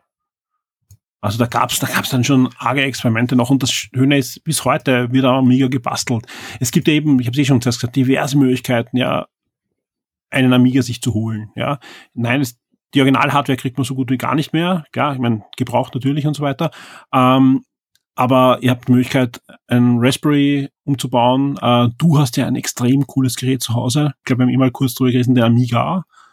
Dieses, dieses, äh, auf, auf welcher Basis ist das? Ist es so ähnlich wie ein Raspberry? Ja, auch, ähm, äh, ja, ist ein kleines Raspberry-Board, äh, mhm. Linux-basierend, die allerdings äh, genau das Gegenteil gemacht haben, wie jetzt Retro Games. Die haben Kickstart sowohl die 1.3 als auch die 3.1 äh, lizenziert und dort können die ADF-Files genutzt werden. Genau, und die haben ein Diskettenlaufwerk auch noch eingebaut. Also ihr könnt dort original Amiga-Disketten reingeben. Es ist ein kleines Gerät.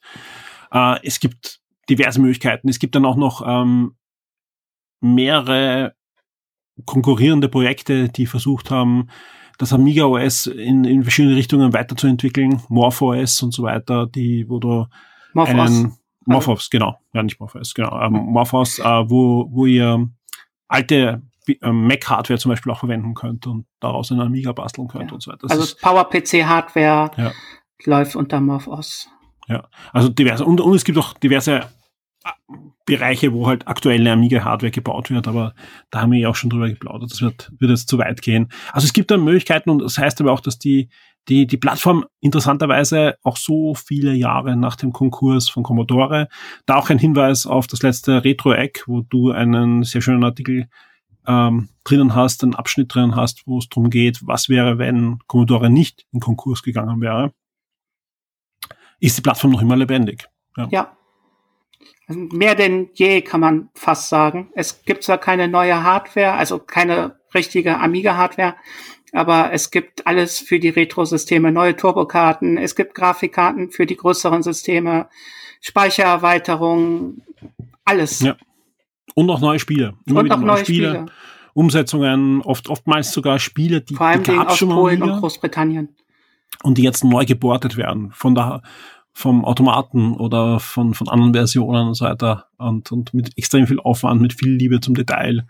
Und das ist einfach eine schöne Sache. Also ich glaube, über kurz oder lang werde ich mir den, den Mini holen. Wahrscheinlich noch bevor dieser Podcast erscheint, so wie ich mich kenne.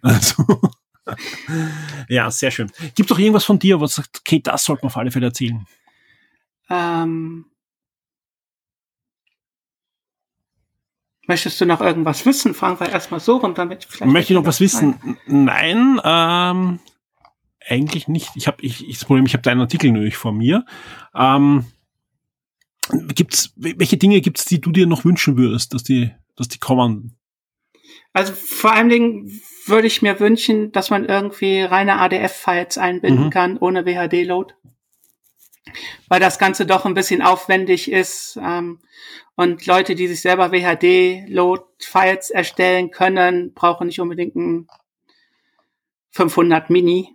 Genau, die haben ja schon einen Emulator laufen. Ne? Genau. Und ähm, von daher, also WHD-Load hat auf jeden Fall seine Berechtigung. Es macht alles viel einfacher. Man braucht nichts konfigurieren. Im Gegensatz bei ADF-Files, aber auch da gibt es Lösungen, um mit ähm, zwei, drei Einstellungen die Spiele kompatibel zu machen. Ja, oder zum Beispiel eine, eine einfache Möglichkeit am Mac oder PC. Einfach ein Programm, wo ich, wo ich halt das, das eine File reingebe und draufdrücke und hinten kommt das fertige File. Ja, Das würde ja auch schon passen. genau. Also, Also das, ähm, aber eine einen eigenen. Emulator installieren, das, das ist halt, das ist super optimal derzeit. Ja. Aber mal schauen, was da noch kommt. Äh, soweit ich mich erinnern kann, bitte gerne ausbessern, wenn es nicht stimmt. Am C64 Mini war es ja am Anfang so, dass ich keine zusätzlichen Spiele installieren konnte. Kam das nicht auch erst danach irgendwie? Oder, oder nur, es, es ging schon, aber irgendwie nur ganz über so, einen, Genau. über so einen, eine, eine Lücke ging's irgendwie, dass man den Namen Also- irgendwie geändert hat oder so. Und dann aber äh, wurde es ja aufgemacht und man konnte einfach Ja. die Spiele installieren. Also ich bin mir nicht mehr hundertprozentig sicher, wie das damals war, aber anfänglich konnte man nur sehr wenige Spiele installieren. Es haben, glaube ich, nur acht Stück oder sowas. Mehr hat er nicht erkannt. Genau, und dann muss man ein Menü machen oder so, ne? Ja, und ähm, Genau. da kann Heutzutage man ist das super. Genau, also jetzt kann man alle Files nehmen, egal ob von Diskette, von Kassette oder von Cartridge, die werden alle erkannt und funktionieren einwandfrei. Eben, also ich mache mir, ich mache mir da sehr große Hoffnungen, dass da noch ordentlich nachgebessert wird. Aber schon jetzt in dem Zustand, also Karton aufmachen, anschließen und loszocken mit den 25 Spielen macht eine Menge Spaß. Also glaub, ich hatte- kann man- Kein Absturz, nichts. Ähm, die Spiele funktionieren, die drauf sind, einwandfrei, laden sehr schnell und ähm, also als Mini-Konsole, so wie sie ist, ähm, gehört es auf jeden Fall mit zu den besten, was auf dem Markt ist. Wenn man dann selber seine Spiele dazu packen möchte, wird es ein bisschen komplizierter. Sehr schön. Dirk, vielen, vielen Dank für den sehr, sehr schönen Ausflug in die Vergangenheit und in die aktuelle Gegenwart mit dem A500. Euch da draußen kann ich echt nur empfehlen, wenn euch das Ding nur irgendwie interessiert, ja, oder wenn ihr einfach reinschauen wollt, wie das Ganze aussieht, ja, geht auf Shock 2 und es ist fast untertrieben, wenn ich sage, äh, lest den Artikel, weil es ist wirklich ein Special, was du da erstellt hast, äh, mit jede Menge Fotos von dir, ähm, eben mit Vergleich auch mit der, mit der anderen Hardware, also mit der alten Hardware, ähm, inklusive Spielen, die du auf beiden gestartet hast, alle Informationen, Pro und Contra ist da drinnen und, und, und. Unbedingt lesen. Der Artikel absolut wert, dass er in die Charts kommt. Also unbedingt anklicken, lesen, dass wir auch in die Top 10 reinbringen. Vielen Dirk, Dank. vielen, vielen Dank. Ich hoffe, wir hören uns bald wieder. Wir haben jede Menge spannende Themen noch, gerade im Retro-Bereich. Ähm, zusätzlich zum A500-Artikel kann ich auch empfehlen, lest das letzte, eigentlich alle, aber vor allem das letzte Retro-Eck von Dirk. Auch da viele spannende Themen zum Amiga, zum C64, aber auch darüber hinweg. Dirk, vielen Dank. Bis zum nächsten Mal. Sehr gerne.